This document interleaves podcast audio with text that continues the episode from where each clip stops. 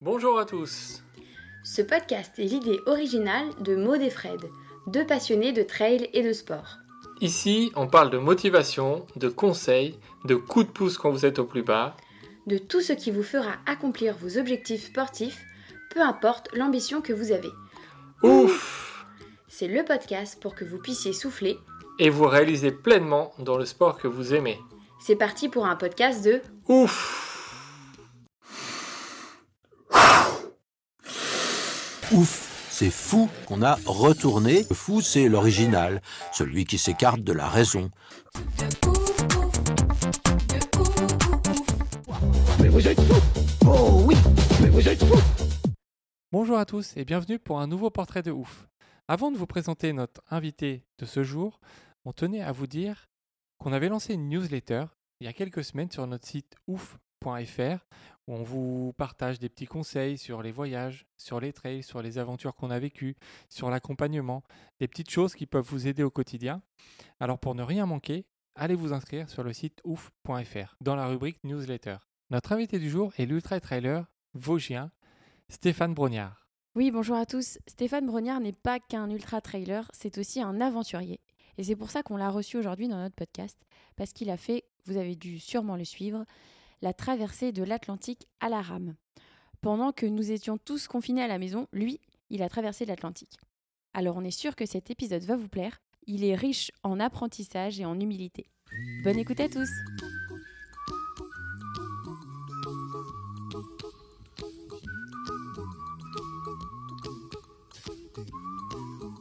bonjour Stéphane, Bonjour, bonjour à tous, bonjour aux auditeurs. merci d'avoir accepté de, de répondre à nos questions après voilà, une aventure euh, que tu viens de vivre euh, euh, dont tu vas nous parler un petit peu plus loin.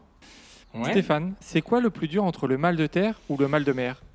Ah bah le mal de terre, euh, parce que je suis vosgien et ben je ne m'attendais pas du tout à avoir un mal de terre comme j'ai pu avoir euh, à mon retour et que le mal de mer je ne l'ai absolument pas senti, mais alors pas du tout malgré l'état de la mer du début de mon aventure qui était plus que mouvementé. Euh, j'ai eu un léger voile sur l'estomac pendant 3-4 jours, mais ça, même les grands marins euh, te, te le diront.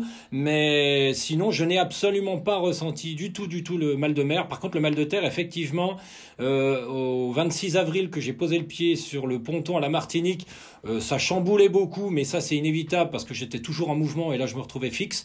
Et- mais ça a duré quasiment trois semaines où j'avais des épisodes dans ma journée où tout bougeait comme dans le Grand 8 et, Ah et c'était plutôt désagréable. Euh, mais ça s'est estompé euh, au fur et à mesure des journées. Mais euh, pour le terrien que je suis, c'était beaucoup plus franc le mal de terre. Donc euh, incontestablement le mal de terre euh, pour répondre à ta question.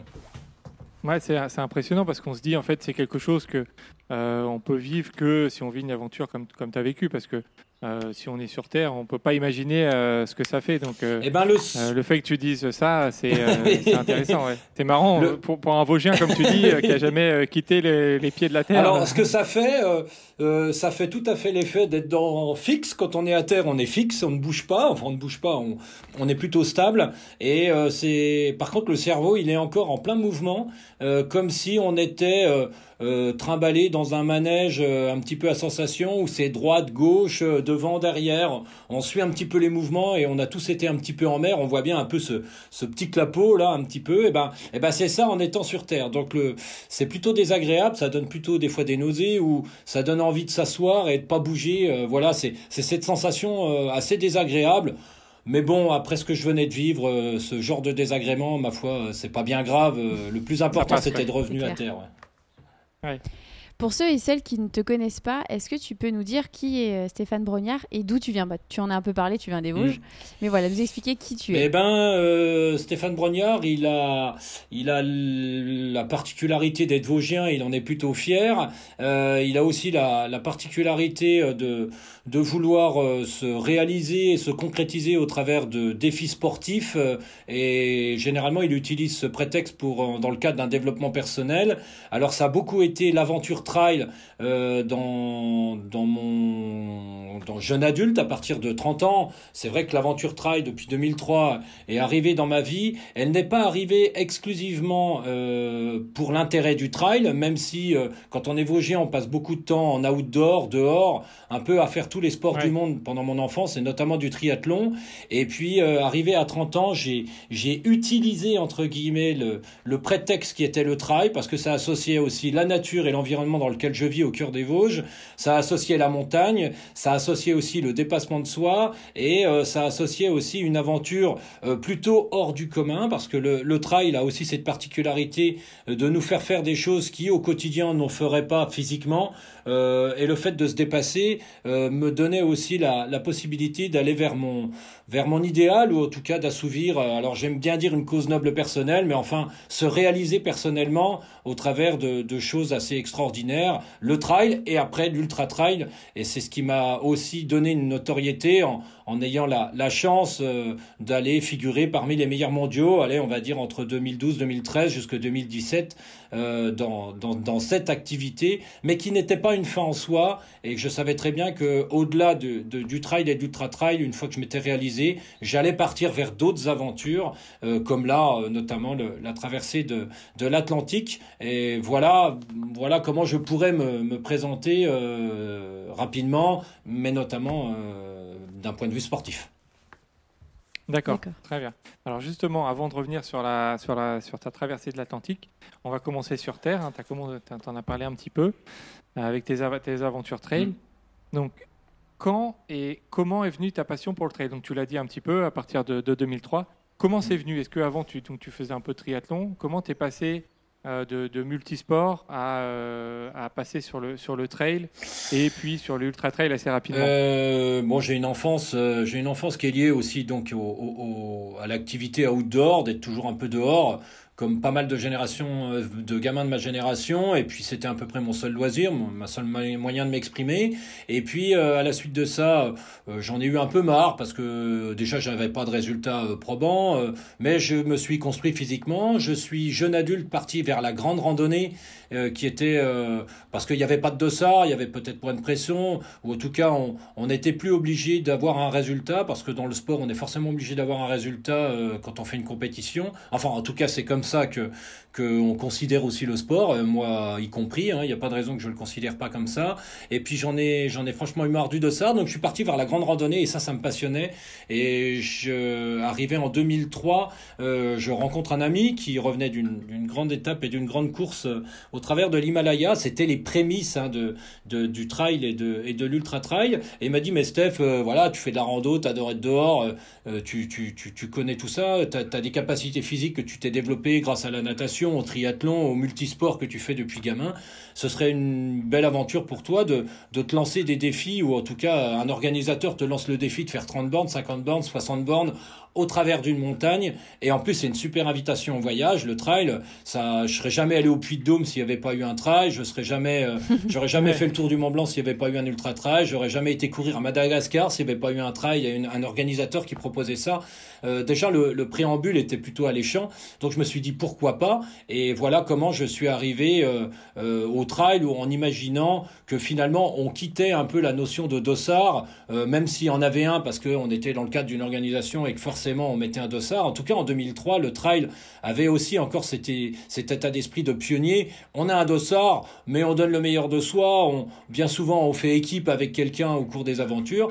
Mais tout doucement, je suis retombé dans les travers du sport euh, qui consiste à vouloir aussi optimiser, mais ça c'est le propre de la nature humaine, optimiser pour donner le meilleur de soi, mais avoir les meilleures performances possibles, euh, mettre en place un plan d'entraînement et mettre en place toutes les notions physiologiques euh, qu'on peut qu'on peut se mettre en place pour pouvoir optimiser, être meilleur, ainsi de suite, euh, jusqu'à 2009 où où bah, j'étais retombé dans les travers euh, qui me parasitaient énormément, qui étaient avoir besoin d'une performance et j'avais un petit peu quitté la notion de jeu, de la balade, euh, de réaliser un- une performance que l'organisateur te, demandait, et puis de passer la ligne d'arrivée pour aller vers celle de vouloir un résultat et, un enjeu. Donc là, ça s'est un peu, ça s'est un peu mélangé, voire ça s'est carrément euh, pris les pieds dans le tapis parce que forcément je retombais dans ces travers-là. Et là j'avais plus du tout presque envie de, de, faire de compétition. Et en 2009 euh, m'est arrivé un fait euh, de, de, travail sur moi, j'ai 30 ans, pour aller vers, vers quelque chose qui ressemblait plus à du développement personnel au travers d'un outil qui était le trail, plutôt que de chercher à faire du sport en compétition comme j'en étais redevenu en 2009. Mais tu, tu, en as bien parlé, ton côté compétiteur il, euh, il s'est mm. ressenti hein, d'ailleurs dans, dans, quelques belles performances que, que tu as eues. Euh, donc 7e mm. à la Maxi Race en 2011, 11e au Lavaredo en 2013, mm. 13e à l'UTMB la même année, 10e l'année suivante, 7e à la TDS en 2015 et 3 participations à la Diagonale des Fous avec une 16e place en 2017, donc il n'y a pas si longtemps. Euh, c'est quoi tes meilleurs souvenirs? Parce qu'il y en a eu forcément, même si tu dis que tu étais tu es passé à l'aventure. Est-ce que tu as eu des bons souvenirs quand même sur ces trails où tu as performé? Alors, euh, effectivement, depuis 2009, quand, euh, quand je quitte un peu ce monde de la compétition pour aller vers celui du développement personnel, euh, j'ai envie de te dire que quand je prenais le départ d'une course à partir de 2009, c'était un contre-la-montre. J'étais absolument seul au départ. la concurrence ne... Et c'est là que j'ai commencé à avoir des résultats. C'est quand j'ai commencé à minimiser toutes les parts de pensée parasite et d'incertitude liées aux autres, liées à la performance, liées... Non, j'étais, je me contentais de donner le meilleur de moi-même. Donc, j'étais assez proche de mon niveau euh, parce que euh, on sait aussi qu'on s'éloigne de son niveau quand on va mettre ses pensées ailleurs que là où on, doit être, c'est-à-dire euh, ici et maintenant en train d'essayer de donner le meilleur de soi sur un bout de sentier pendant X temps. Et à partir de là, effectivement, je peux pas dire que j'ai passé de mauvais moments. Je n'ai passé que des bons moments euh, parce que euh, j'étais toujours très proche de ce que j'étais capable de faire. Donc c'était c'était plutôt c'était plutôt chouette. Après, les véritables meilleurs moments euh, dans ma carrière entre guillemets de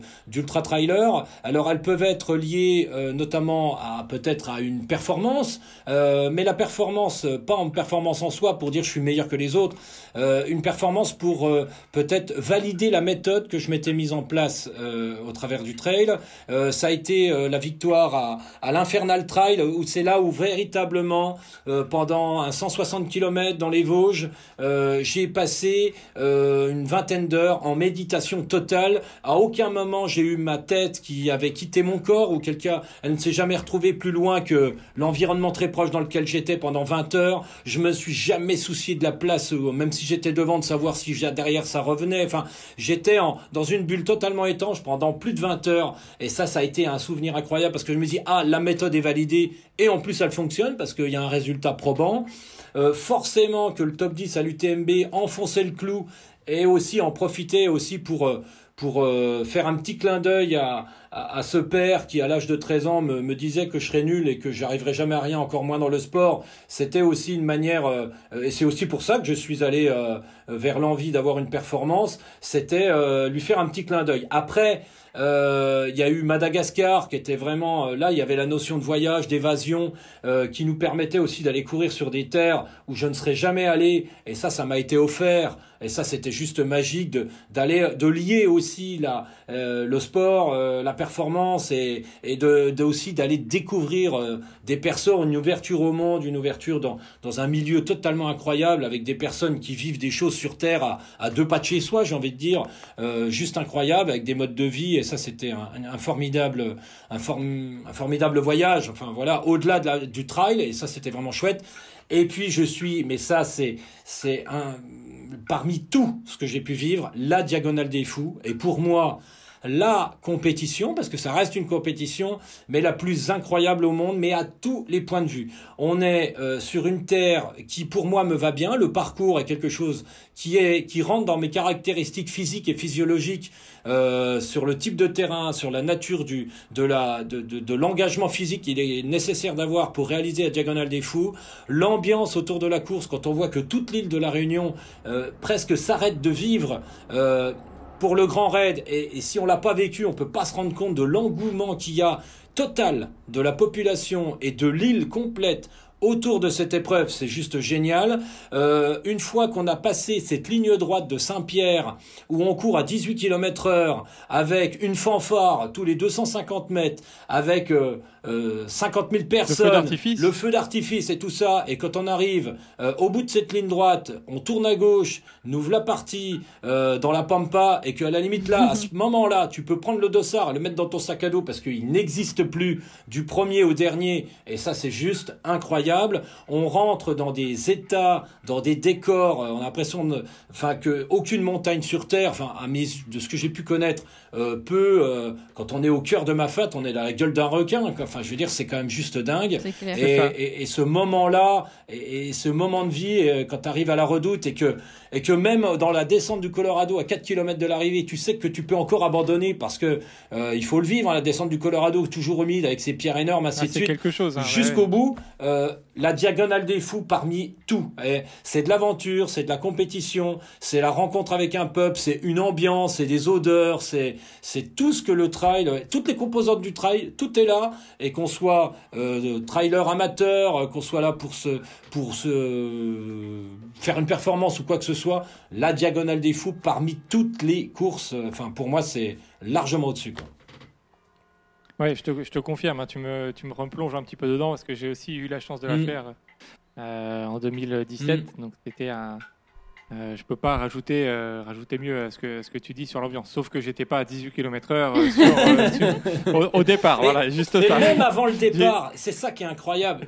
Je, je n'ai jamais vécu ça ailleurs. Alors, quand on a la chance de faire partie du SAS Elite, on est, il faut, il faut imaginer que les, les personnes qui écoutent cette, ce podcast, vous imaginez une ligne de départ sur une grande ligne droite sur la croisette à Nice. On peut pas mieux schématiser. Vous êtes à l'autre bout de la croisette. Il y a une ligne de départ. Il y a absolument aucun coureur sur la ligne de départ. Vous avez 50 000 personnes sur la croisette qui font la fête depuis euh, plusieurs heures auparavant. Et puis, un petit peu euh, sur le côté, ils, que là 2000 athlètes. Ils en mettent une petite, euh, une petite centaine un peu devant parce que euh, c'est des gens qui sont considérés comme élites. Ils les font venir doucement sur la ligne de départ. Euh, vous avez 100 mètres. Et là, vous êtes, euh, euh, vous, vous prenez un souffle de, de, de, de 50 000 personnes qui sont là à faire un bruit de dingue. Euh, Ludo au micro euh, qui te lance tout ça, c'est un truc de dingue. Et, et, et 10 minutes après, il lâche les 2500 personnes pour venir aussi rejoindre la ligne de départ. Vous prenez une pression physique euh, juste dingue. On a juste l'impression d'être dans un concert de Hightone. Et puis vous avez même des gens euh, qui sont là à quatre pattes par terre, à venir quand même, qui étaient derrière, à venir se faufiler pour se retrouver aussi devant, euh, qui vous passent entre les jambes. Mais c'est juste incroyable. Et vous avez, vous prenez un départ d'une course un truc de dingue et au 17e ou au 20e kilomètre arrivé à Domaine Vidotte au premier ravito vous doublez encore des gars qui sont en, euh, en tongue euh, avec un sac à dos le plus improbable qu'on voulu vivre ce départ qu'on voulu enfin ça il faut le voir pour le croire Euh, même avant le départ c'est juste une ambiance incroyable enfin tout y est dans cette course C'est Ouais. clair. Euh, tu parlais tout à l'heure de ta méthode Ouais. que tu avais mis en place. Est-ce que tu peux nous en parler un petit peu plus longuement? Ouais, alors euh, je, je je vais pas forcément euh, refaire euh, toute une, une grande histoire euh, sur euh, sur ce qui m'a poussé à à vouloir euh, réaliser des performances euh, euh, au-delà de juste réaliser une performance, mais effectivement quand j'ai quitté moi depuis 2009, euh, je me suis battu bec et ongle pour avoir une performance pour pouvoir envoyer un message faire fort à, à ce père qui à 13 ans me, me me minimisait ou me disait que j'arriverais strictement à rien. Donc j'avais besoin d'avoir une performance pour lui envoyer un message en lui disant bah voilà tu vois que je suis capable de réaliser quelque chose ça ça vous offre un formidable moteur mais après euh, être quand même plutôt euh, pas vraiment très fort hein, en 2009 euh, et, vouloir réaliser une performance de niveau mondial pour envoyer ce message là je peux te dire qu'entre les deux eh ben, il fallait mettre quelque chose en place mettre quelque chose en place en suivant les méthodes conventionnelles qui sont celles qu'elles sont hein. je vais pas dire qu'elles sont mauvaises mais en tout cas elles ne me correspondaient pas de respecter une séance de VMA courte une VMA longue une sortie au seuil et une sortie longue par semaine et puis euh, de faire comme ci, de faire comme ça, euh, récupérer, faire ci, faire ça, enfin suivre un plan d'entraînement plutôt codifié et plutôt le même pour tout le monde, euh, ça ne m'a pas vraiment réussi. Et puis je suis aussi allé à la rencontre de tous les athlètes qui figuraient devant. Alors à l'époque ça s'appelait Dawa Sherpa, ça s'appelait Marco Olmo, ça s'appelait Vincent Delebar, ça s'appelait je sais pas Thomas Varicel, enfin ça s'appelait, c'était tous ces athlètes la méthode Enfin, mais surtout je m'étais rendu compte que tous ces athlètes qui gagnaient les courses, il n'y en a pas un qui s'entraînait de la même manière, encore moins s'entraînait comme le plan d'entraînement d'endurance mode vous proposait. Euh, donc je me suis dit, ah, ce qui veut dire déjà que comment on s'entraîne éventuellement euh, de façon commune, euh, c'est déjà pas comme ça qu'il faut s'entraîner. C'est, ça a été mon postulat de départ. Et puis quand j'ai vu qu'ils s'entraînaient tous d'une méthode assez personnelle, je me suis dit, bon, il va falloir être capable de trouver sa propre méthode personnelle si je veux figurer parmi ces gens-là. Donc, bah, comment il faut faire? Eh ben, je suis parti d'une feuille blanche en me disant, bon, je fais comme si je n'avais aucune connaissance physiologique, alors que je sortais du FR Steps, donc je m'étais bien mis en tête, je sortais de d'années de plan d'entraînement plutôt codifié qu'il fallait que je me retire de la tête, et euh, surtout je m'étais rendu compte que tous les éléments extérieurs à moi ne me rendaient pas forcément service, ou en tout cas n'allaient pas me faire me connaître. Si je dois courir à tant de fréquences cardiaques, de pourcentage de ma fréquence max, bon bah ok c'était un chiffre, mais c'était extérieur à moi. Euh, s'il fallait que je... Euh, enfin tous les éléments extérieurs, j'ai commencé à les enlever, et j'ai commencé à faire un maximum d'erreurs le plus vite possible. il est de bon ton après une sortie longue de faire une journée de récup le lendemain. Ah bon, pourquoi? Bon, bah alors je vais déjà pas faire une journée de récup le lendemain, et puis je vais essayer de me mettre une grosse séance physio le lendemain d'une sortie longue pour voir ce que ça fait. On dit, on dit, on dit à tout le monde, on dit à tout le monde qu'il faut euh, partir tranquillement et qu'au fur et à mesure de la course, ouais, ok, bah moi je vais essayer de partir à fond les ballons et on va voir ce qui se passe dans mon corps et puis peut-être que ça va me permettre de comprendre. Donc, euh, euh, bah je m'inscrivais à une course de 40 bornes ou de 50 bornes ou de 20 bornes et je partais à fond les ballons. Ah bah effectivement, au bout de 20 minutes j'étais cuit, mais au bout d'une demi-heure, je revenais à être pas mal, au point d'être encore plus performant qu'en étant parti tranquille. Donc ça voulait dire aussi que euh, peut-être que ma physiologie me demandait à l'échauffement de faire quelque chose, même pour un ultra, de très costaud, au point d'avoir ce coup de mou euh, une demi-heure avant, et dès le départ d'avoir retrouvé euh, une vraie attirance physiologique et que ça allait matcher pour pouvoir partir. Et puis au fur et à mesure, eh ben j'ai envie de te dire que ce genre de petit test que je me suis fait sur moi-même allait fonctionner. Et surtout en virant tous les éléments extérieurs, je n'ai jamais fait une compétition depuis 2009 avec une montre. Je n'ai jamais fait une compétition depuis 2009 à savoir quelle était ma place dans la course. Et je n'ai jamais fait depuis 2009 une course où quand je me faisais doubler, j'allais dire, bah tiens, je vais suivre ce gars qui a plutôt réputation d'être bon coureur et de le suivre. Non, je restais à ce que j'étais. Mon très long terme était 2 mètres 50. Je fermais tout. J'étais devenu totalement étanche. Je, je passais beaucoup de temps à savoir si j'avais la foulée la plus adéquate ou la plus adaptée possible à l'endroit dans lequel je me trouvais. Est-ce que j'avais l'impression de consommer de l'énergie ou pas? Est-ce que j'étais à la vitesse juste? Est-ce que et tout ça, ça m'a vraiment permis euh, au quotidien. Euh, j'ai arrêté les entraînements codifiés, je laissais faire mon corps. Et finalement, je me rendais compte qu'il y avait des journées où j'étais mieux, mieux ou moins bien. Alors si, si pendant le plan d'entraînement, c'était le jeudi qu'il fallait que je fasse ma séance physio, et puis que finalement je me traînaillais et que le lendemain il y avait une séance de récup et que j'étais super en forme, c'était presque frustrant. Donc je laissais faire aussi comme le corps avait envie de faire. Et surtout, ce qui a vraiment été extrêmement rapide dans la progression, c'est que j'ai considéré que chaque compétition, qu'elle soit la petite course du coin, pas de péjoratif là-dedans, organisée par des copains à 20 bornes de chez moi, d'un 25 km, ça peut s'appeler le rush du bout du monde, ça peut s'appeler ce que l'on veut, elle, elle était du même niveau d'importance que l'ultra trail du Mont Blanc. Il n'y avait pas de course plus importante. Et surtout, j'avais le devoir de donner le meilleur de moi-même, donc à aucun moment de, de, me préoccuper de ce qui se passait en extérieur, mais tout ce qui se passait en moi pour analyser les choses et que quand je passais une ligne d'arrivée, je prenais le dossard, plutôt que d'aller l'afficher dans le garage pour faire le malin devant le beau-frère le dimanche d'après quand il venait avec un mur complet de dossards que j'avais pu faire de partout, qui sert strictement à rien, hormis de flatter son ego, eh ben je prenais le dossard, je le retournais, je tirais un trait, je faisais plus, je faisais moins. Je notais ce qui avait été bon, là où j'étais fier de moi, et je mettais, je mettais, voilà Stéphane, ça c'est pas mal, là t'es bon, l'alimentation change rien sur les ravitaux, finalement ça te va bien comme ça, euh, tiens l'échauffement, euh, finalement il est bon, ainsi de suite, et je mettais moins ce qui ne me convenait pas ou, ce que j'avais pu remarquer. Euh, et ça, je le faisais moins de 15 minutes après l'arrivée parce que c'est encore frais. Et, je te donne un exemple précis. En 2013, je fais 13e, 14e euh, à l'Ultra Trail du Mont Blanc. Je tenais toujours pas ce que je m'étais dit que je ferais un jour en faisant de faire un top 10 pour envoyer un message fort à mon père. Et je me dis, mais comment je vais faire pour passer de la 14e à la 10e place? C'était pas d'anesthésier ses concurrents, c'était de gagner du temps sur moi-même. Même, et je savais qu'il fallait que je gagne une heure et demie à deux heures. Et ben, en 2013, je passe la ligne d'arrivée, et comme tous les dossards depuis 2009, et ben, je prends le dossard, je le retourne, je tire un trait, euh, donc je passe la ligne d'arrivée en 2013 de la de l'UTMB. Je, je, t'as un temps de survie à peu près après un UTMB qui est à peu près de 15 minutes. Après, si t'es pas dans une voiture, il est possible que tu décèdes derrière le stand de Atma Bio.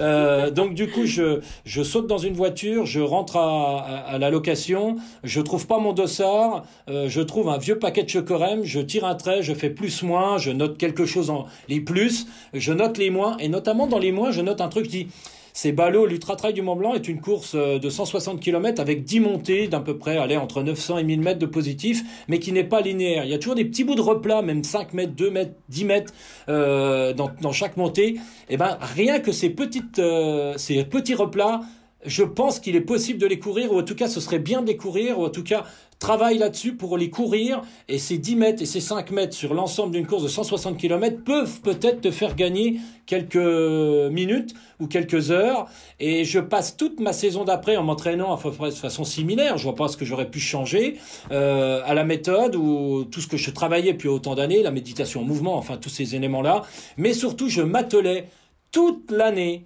à courir sur ces bouts de replat à l'entraînement. Ça se fait pas le jour de la compétition, ça se fait tout le temps. À chaque compétition, j'avais que ça en tête. J'étais omnibulé par ça.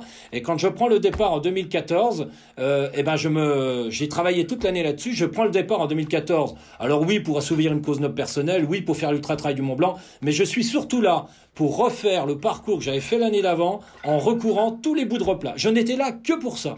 Je reprends le départ, pas de montre, je passe 20h, 22h30 à courir sur l'Ultra Trail Mont Blanc, à vouloir recourir dans toutes les montées sur les bouts de replat. Passer la ligne d'arrivée, bah voilà, je suis dixième, j'ai euh, et j'ai gagné une heure et demie. Et elle est certainement due à 90% à ce bout de paquet de chocorem, à ces plus moins, à ce moins et à l'avoir travaillé toute l'année.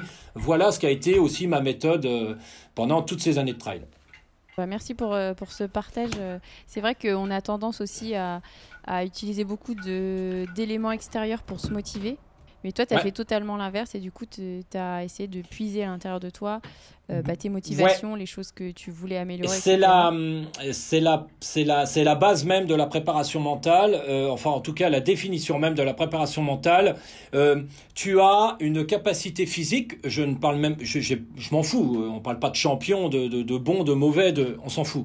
Chacun a au fond de soi une capacité physique à réaliser une tâche, qu'elle soit dans le bûcheronnage, dans la cuisine, dans l'ultra trail, dans le son en longueur, dans le son en hauteur. Enfin bref, on a euh, une capacité à l'instant T, euh, que l'on soit en début de carrière, en fin de carrière, en retour de blessure, en fin de blessure, enfin en, retour de grossesse, hein. la capacité à réaliser une tâche, elle est euh, quelque part, elle varie en fonction des éléments, mais on a ce niveau maximum d'être capable de. Ok, très bien. Et si je mets 50% de mon attention à réaliser pendant que je fais cette tâche, cette tâche, je ne montrerai que 50% de ma capacité maximum sur le terrain qui se verra physiquement. Par contre, si j'y mets 99%, je serai à 99% proche que je montrerai sur le terrain de mes capacités physiques. Tout est lié au mental. Donc ça veut dire que si je mets 99% de mon attention à courir sur un sentier en donnant le meilleur de moi-même à chaque mètre, je sais que je vais être au plus proche du niveau physique atteint avec l'expérience, les années, la génétique, enfin peu importe, j'ai envie de te dire. Et, et, ça, c'est ça surtout que je suis allé chercher. Ça veut dire, je n'avais pas les capacités physiques et génétiques que peuvent avoir un Kylian Jornet, euh, un François Daen, et je ne les aurais jamais, un Xavier Thévenard et compagnie. Jamais j'aurais ça, ou un Antoine Guillon.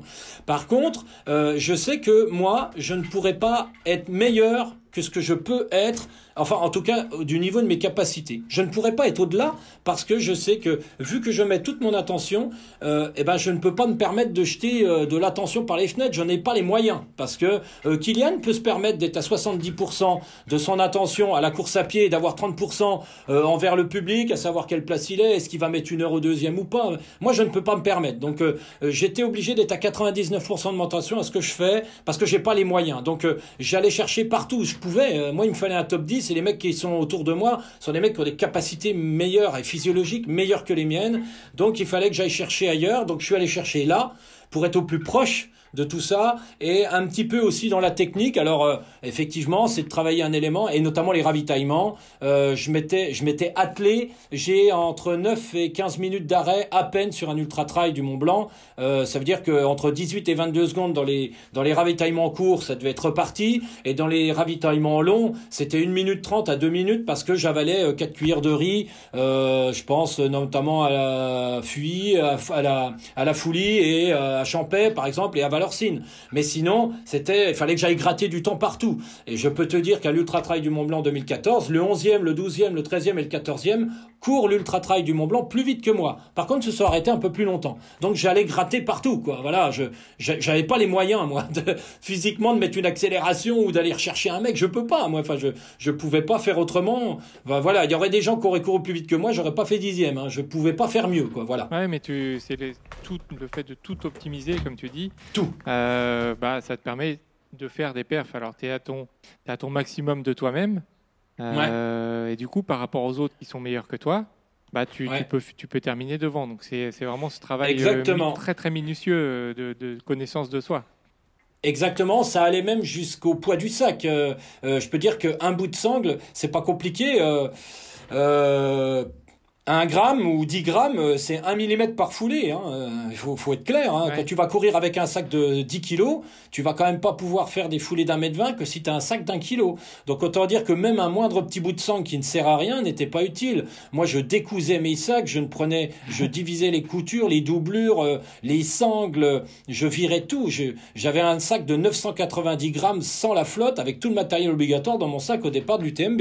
Donc, donc hein. j'optimisais tout. Mais quand je te dis tout, t'imagines même pas, j'étais au gramme près parce que je n'avais pas, j'avais pas les moyens moi de de jeter de l'énergie. J'étais, il fallait tout optimiser, j'avais pas le choix, donc c'est aller très loin, mais ça veut dire aussi que on, se met encore plus dans son monde à soi quand on va chercher ça. Et, quand je, tiens à dire d'être champion du monde de mon monde, moi j'ai pas l'impression d'avoir fait de l'ultra trail, mais j'ai fait du Stéphane Brognard et, ça apporte une satisfaction énorme, peu importe le niveau. Hein, je veux dire attention. Hein, et, d'ailleurs, je vois des personnes qui vont finir 9e ou 10e ou, ou 11e ou 5e de l'Ultra Trail Mont Blanc qui vont être très déçus parce qu'ils savent qu'ils ont peut-être été qu'à 80% de ce qu'ils sont capables de faire parce qu'il y a eu beaucoup de pensées parasites du euh, tiens combien tiens je suis ah j'ai un coup de moins bien alors du coup ça leur dit tiens je fais peut-être pas ce que j'avais pensé ainsi de suite et hop les pensées parasites arrivent ils n'ont pas toute leur attention à ce qu'ils sont en train de faire. Ils baissent de niveau, ils passent la ligne d'arrivée, ils sont déçus parce qu'ils avaient les capacités peut-être d'avoir une heure de mieux et d'être quasiment troisième ou pas, et pas sixième. Mais je connais aussi des personnes qui vont finir 500e de l'UTMB, mais qui étaient très proches de leur capacité maximum. Et eh ben, ils ont passé peut-être un meilleur moment que celui qui a fini sixième. Et, et moi, j'étais là-dedans. Moi, je veux dire j'ai passé un excellent moment. Euh, alors, en plus, la performance était là. Euh, elle permet de vivre un moment juste extraordinaire. Euh, quand tu arrives dixième de l'Ultra Trail du Mont Blanc, je le découvre à 4 km de l'arrivée que je suis dixième de l'UTMB. bon, je t'avoue que ça a été une... très douloureux parce que là, c'est parti un peu en sucette. J'étais ressorti de cette bulle, c'était horrible. Mais par contre, ce dernier kilomètre à l'Ultra Trail du Mont Blanc, quand tu sais que tu es dixième, que tu as suivi ta cause noble, que tu envoies un message fort, que tu valides toute la méthode que tu as mise en place depuis 5 ans, et c'est le long de l'Arve, le passage en ville et l'arrivée sur la ligne d'arrivée, je peux te dire qu'elle vaut son pesant de cacahuètes et que c'est forcément un souvenir inoubliable, euh, gravé à jamais dans ton cerveau. Euh, il faut, faut, faut, avoir vécu ça pour... Euh, tu prends un vent, un souffle, un truc, t'es payé de, de, toute une tranche de vie, ça c'est sûr. Alors, on a parlé un petit peu de, des, courses avec Dossard que tu as faites, hein, l'UTMB, tu l'as mmh. bien résumé. Il y a une autre ligne que tu as passée à Chamonix, c'est en 2009 avec la, PTL, une, en, équipe de 3, donc 300 km, plus de 22 000 mètres de dénivelé positif. Euh, vous finissez, je crois, quatrième équipe. Si, euh, Parce que bon, y a, après, il n'y a, pas, a pas vraiment de classement. Mais...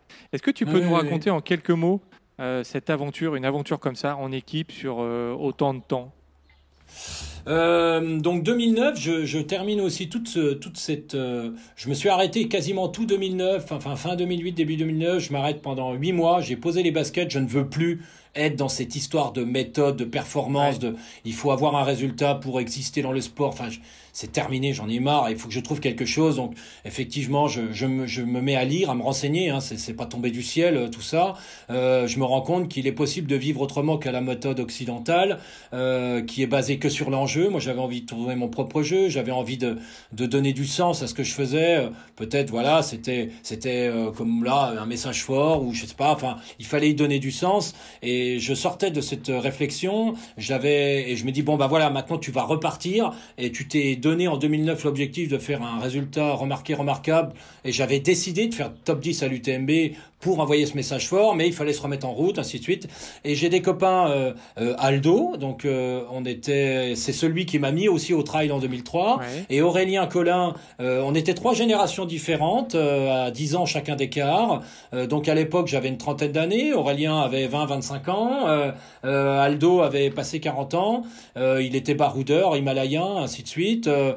Aurélien était dans le VTT, mais avait déjà fait l'ultra trail du Mont Blanc en jeune et avait fini euh, dans les trois premiers jeunes en, en 2006 ou 2007, euh, alors qu'il sortait des études et qu'il avait juste envie de se fixer un défi dingue, sans avoir fait beaucoup de sport, et il était parvenu à la fin. Enfin, c'était juste un merveilleux.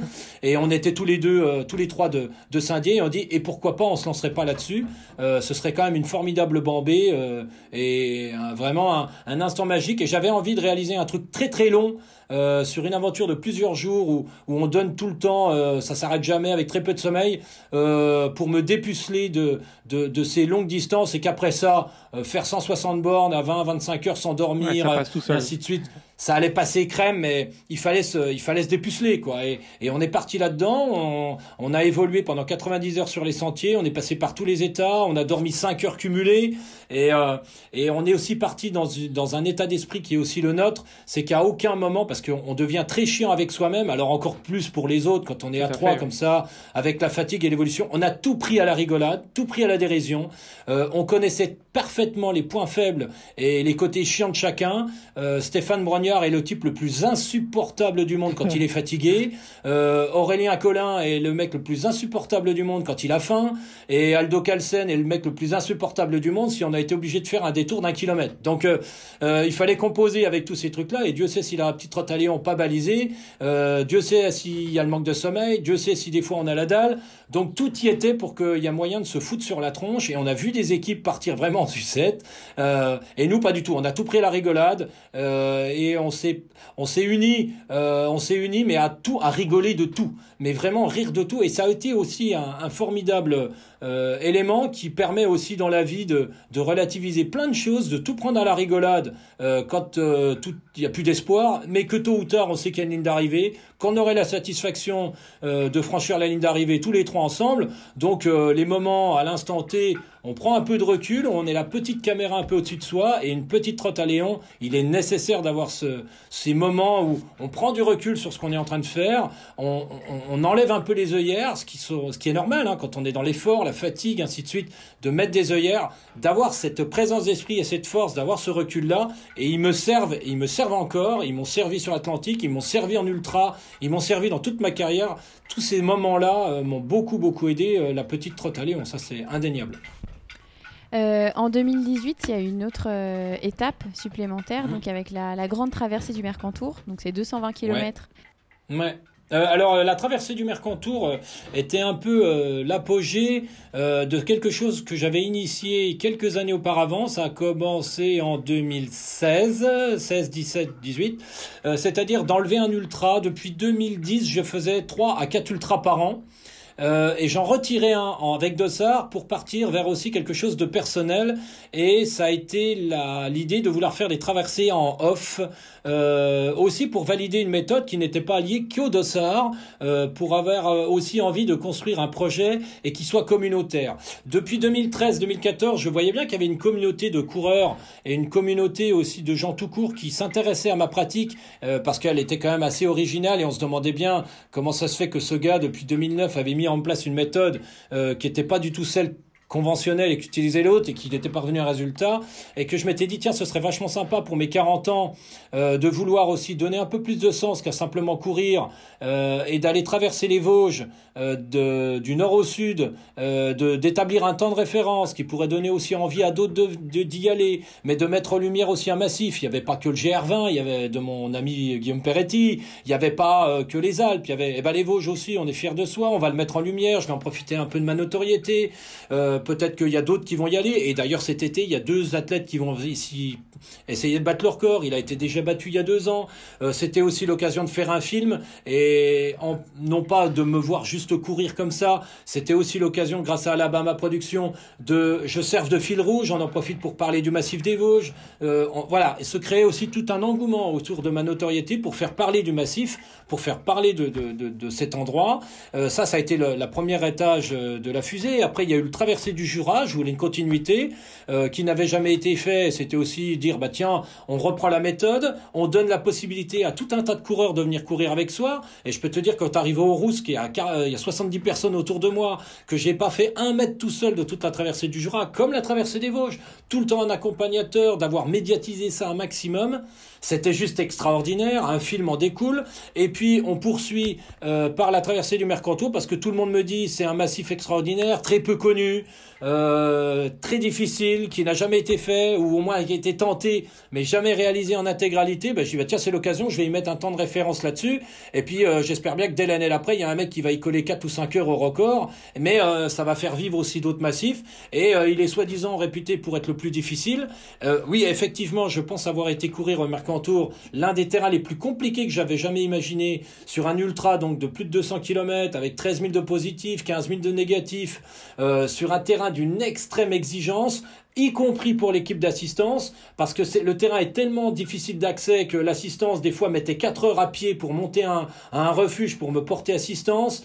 Euh, c'était juste incroyable. Et puis, c'était aussi la, un, moment de remercier les partenaires, parce que quand Brooks, Opel, euh, Ultimate, euh, Mulbar et compagnie te donnent du matériel, te prêtent une voiture à l'année, te, te, soutiennent dans ta démarche, c'est aussi une manière de les mettre en lumière au travers. Parce que quand tu es noyé dans un, dans un, dans un peloton, euh, les mettre en lumière, c'est compliqué. Par contre, là, c'était une formidable. On a fait ensemble avec Opel, qui a, qui a prêté huit voitures pour faire l'assistance, euh, Mulbar, et ainsi de suite. Et ben là, il y a eu focus aussi sur ces marques au travers de ma traversée, qui a été suivie incroyable. Un film en a découlé.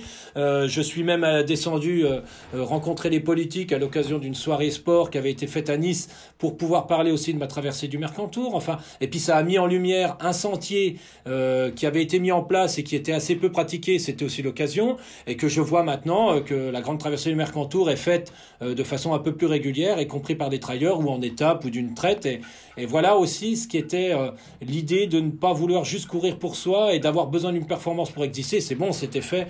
On pouvait aller aller vers autre chose. Et ensuite, eh ben, on est découlé euh, d'autres aventures, mais c'était déjà initié au travers de 2015 de faire du off, enfin du non-dossard. Et quand on voit ce que vous vivent maintenant certains après cette histoire de Covid, eh ben, le off et le défi perso est finalement autant important et apporte autant de satisfaction que de prendre un dossard. Tout à fait.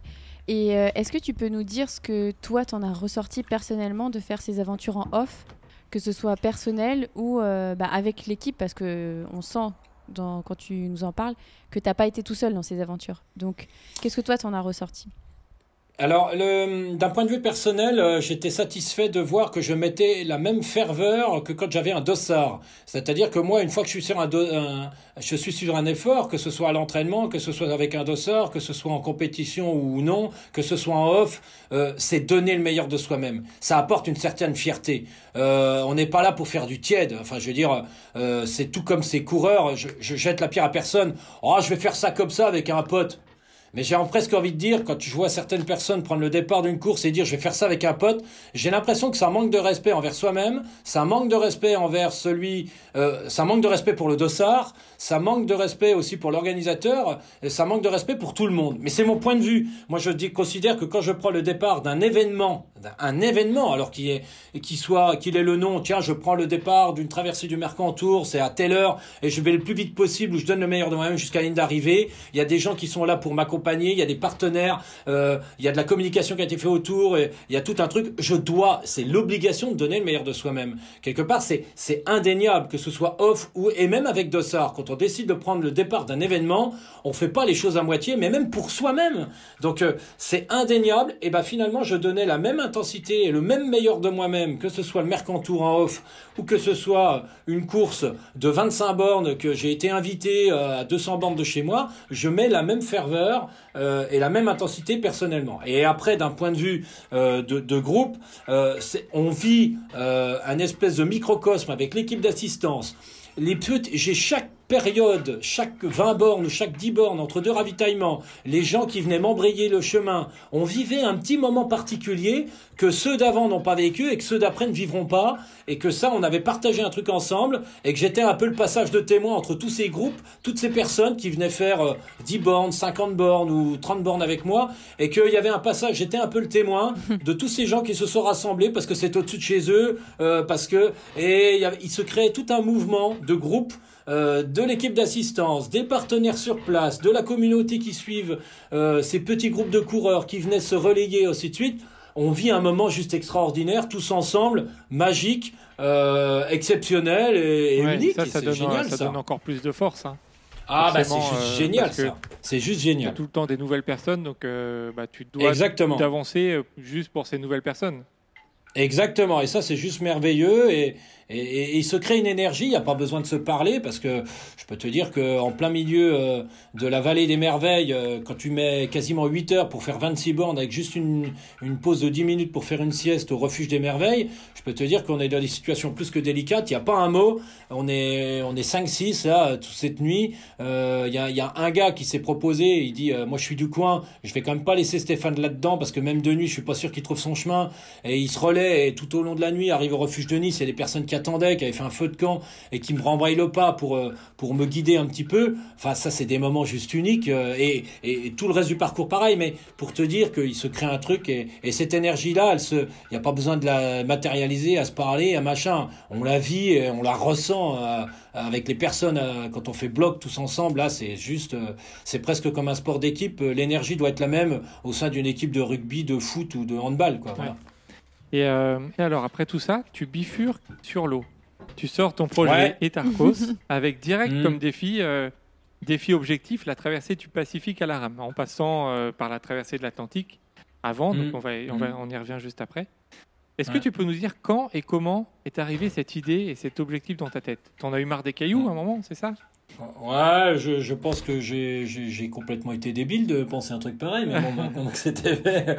Euh, troisième diagonale des foot 2017, euh, je, je suis euh, je suis à retourner déjà non le troisième diagonale des fous, je ne retourne pas le dossard à la ligne d'arrivée. Ah. J'ai vécu un moment extraordinaire avec toute une petite équipe d'assistance, mon frère, je pense aussi à deux trois copains qui étaient sur l'île, et je passe à la ligne d'arrivée et je sais pas pourquoi il y avait il y avait comme une notion un peu d'accomplissement où, finalement je j'ai pas eu trouvé la nécessité de retourner le dossard, j'y voyais plus grand chose à rajouter, j'avais l'impression d'avoir fini d'écrire le bouquin en ce qui concernait ce développement personnel lié à l'activité qui était trail, et je dis Là, mon coco, euh, c'est pas bon, ça. Je veux dire, c'est, et pourtant la performance était là, tout était là. Euh, J'aurais pu encore continuer des années, il y a de la notoriété, je commence déjà à travailler grâce à mon élément du trail, je suis préparateur mental, enfin ça roule.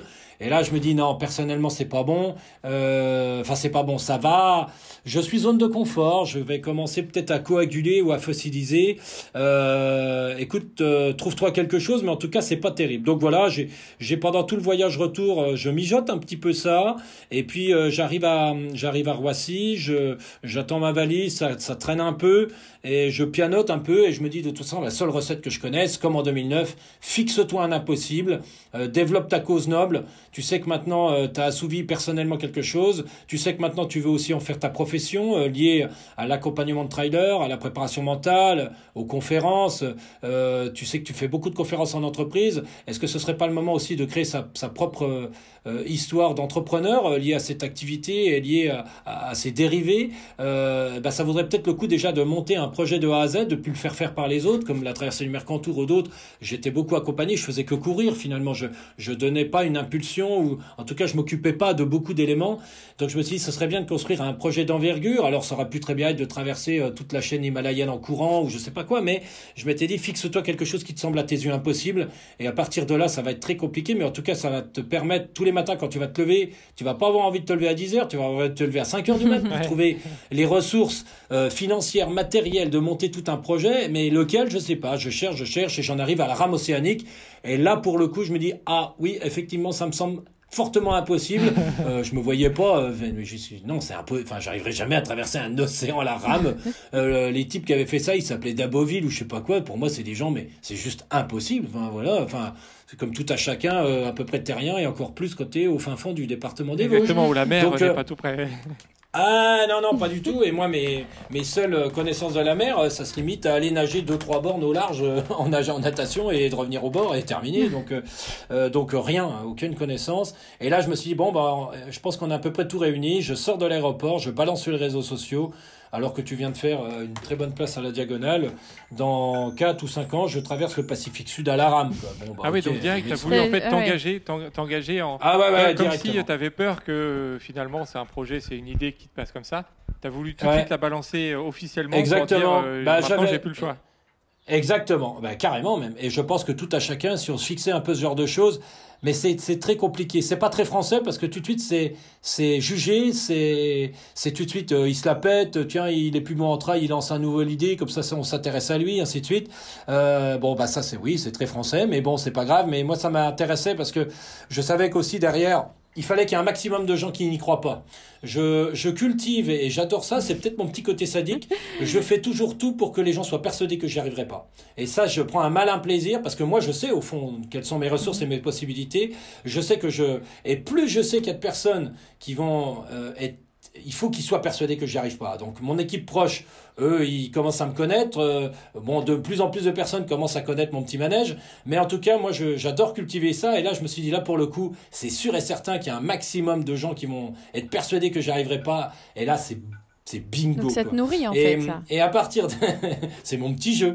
Et à partir de là, eh ben, il a fallu monter quelque chose, euh, une équipe. Et ça, j'en étais pas du tout habitué. Euh, moi, mis à part avoir une paire de baskets, elle allait courir dans mon massif du Cambert et de m'entraîner, de me préparer tout seul dans mon coin. Bon, voilà. Là, il fallait euh, trouver les ressources financières, il fallait trouver du matériel, il fallait trouver les connaissances, il fallait trouver des personnes qui, autour du projet, pas autour de moi, hein, parce que moi, j'étais juste l'ambassadeur, celui qui avait mis l'étincelle, un peu le leadership et, et celui qui allait être manutentionnaire à bord du bateau. Tout le reste, fallait le, fallait que ce soit d'autres personnes. Je n'avais pas les compétences et ça devait être fait par d'autres. Quelqu'un qui aille rechercher des ressources financières, des matériels, euh, des compétences techniques, euh, de faire de l'électricité à bord, de faire euh, de la maintenance, habiller le bateau, tout préparer, enfin, avoir tout un plan à mettre en place. Et là, il a fallu s'organiser comme dans une entreprise, un chef d'entreprise qui avait l'envie et la nécessité de vouloir relancer son activité professionnelle en ayant une idée saugrenue qui semble impossible à la plupart de ses collaborateurs et qu'il faut quand même tout mettre en place. Ça a été exactement comme ça que ça s'est fait.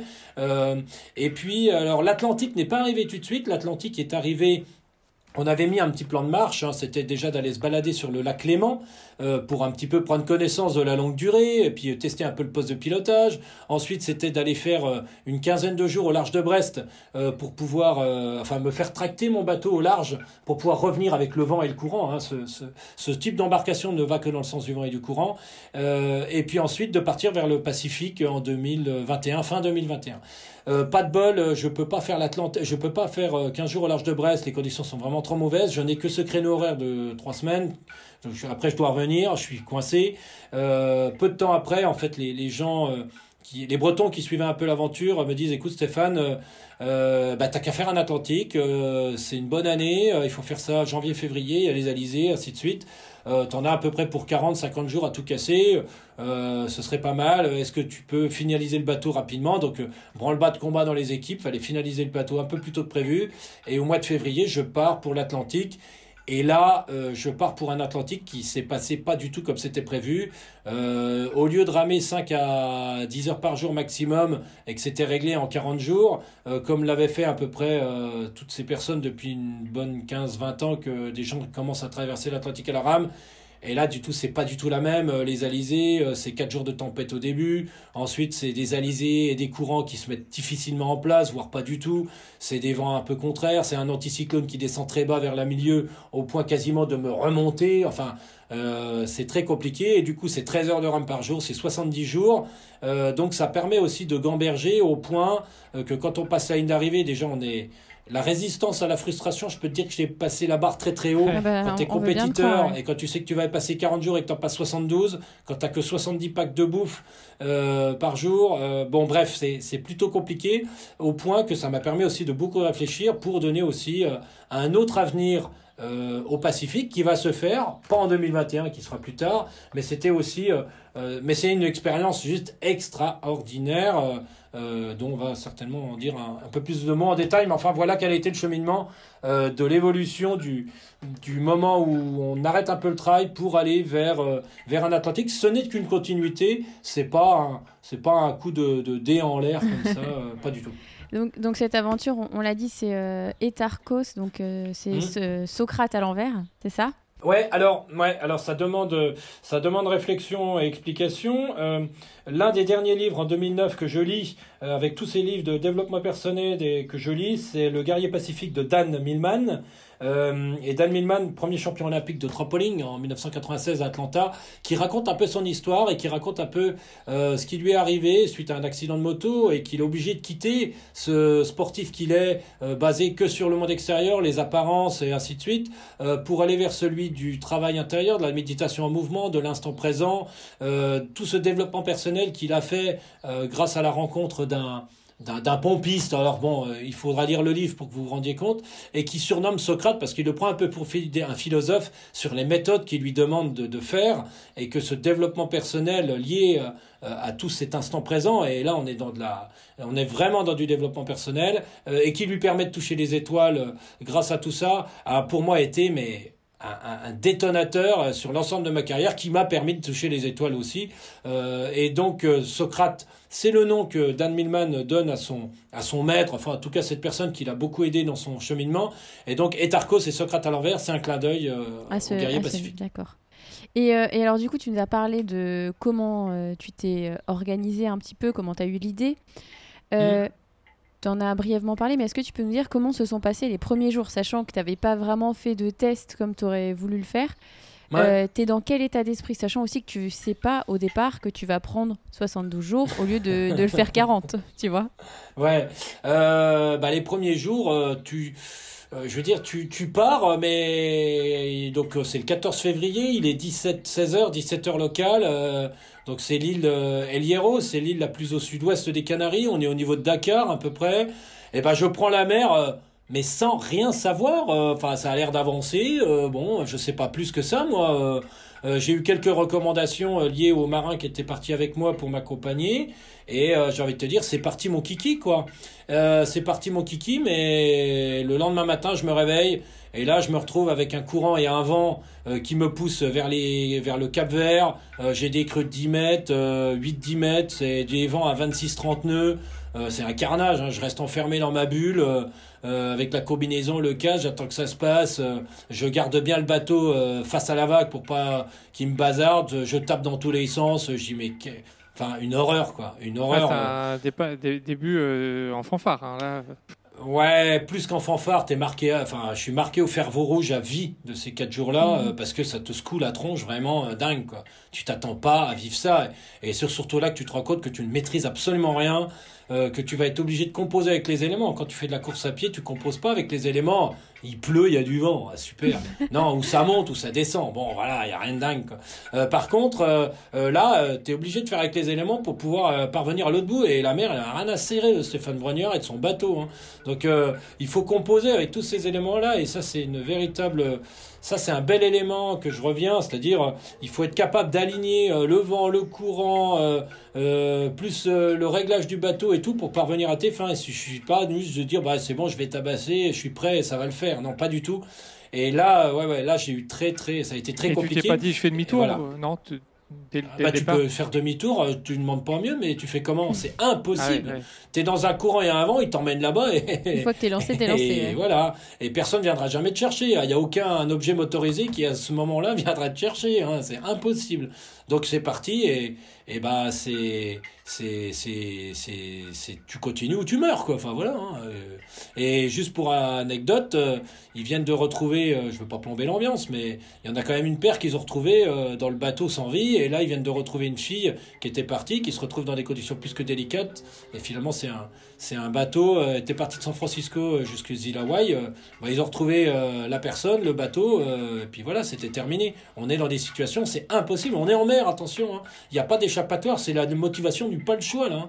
Personne ne viendra jamais te chercher. Auquel cas, si tu déclenches ta balise, quelqu'un vient, mais ils mettent trois jours, quatre jours. Enfin voilà, c'est impossible. Il n'y a pas d'assurance là. C'est tout l'inverse de nos sociétés dans lesquelles on vit. C'est-à-dire qu'il n'y a pas d'échappatoire. Il y en a zéro. Ça passe sous sa casse. Ouais, il n'y a pas de possibilité de s'en sortir.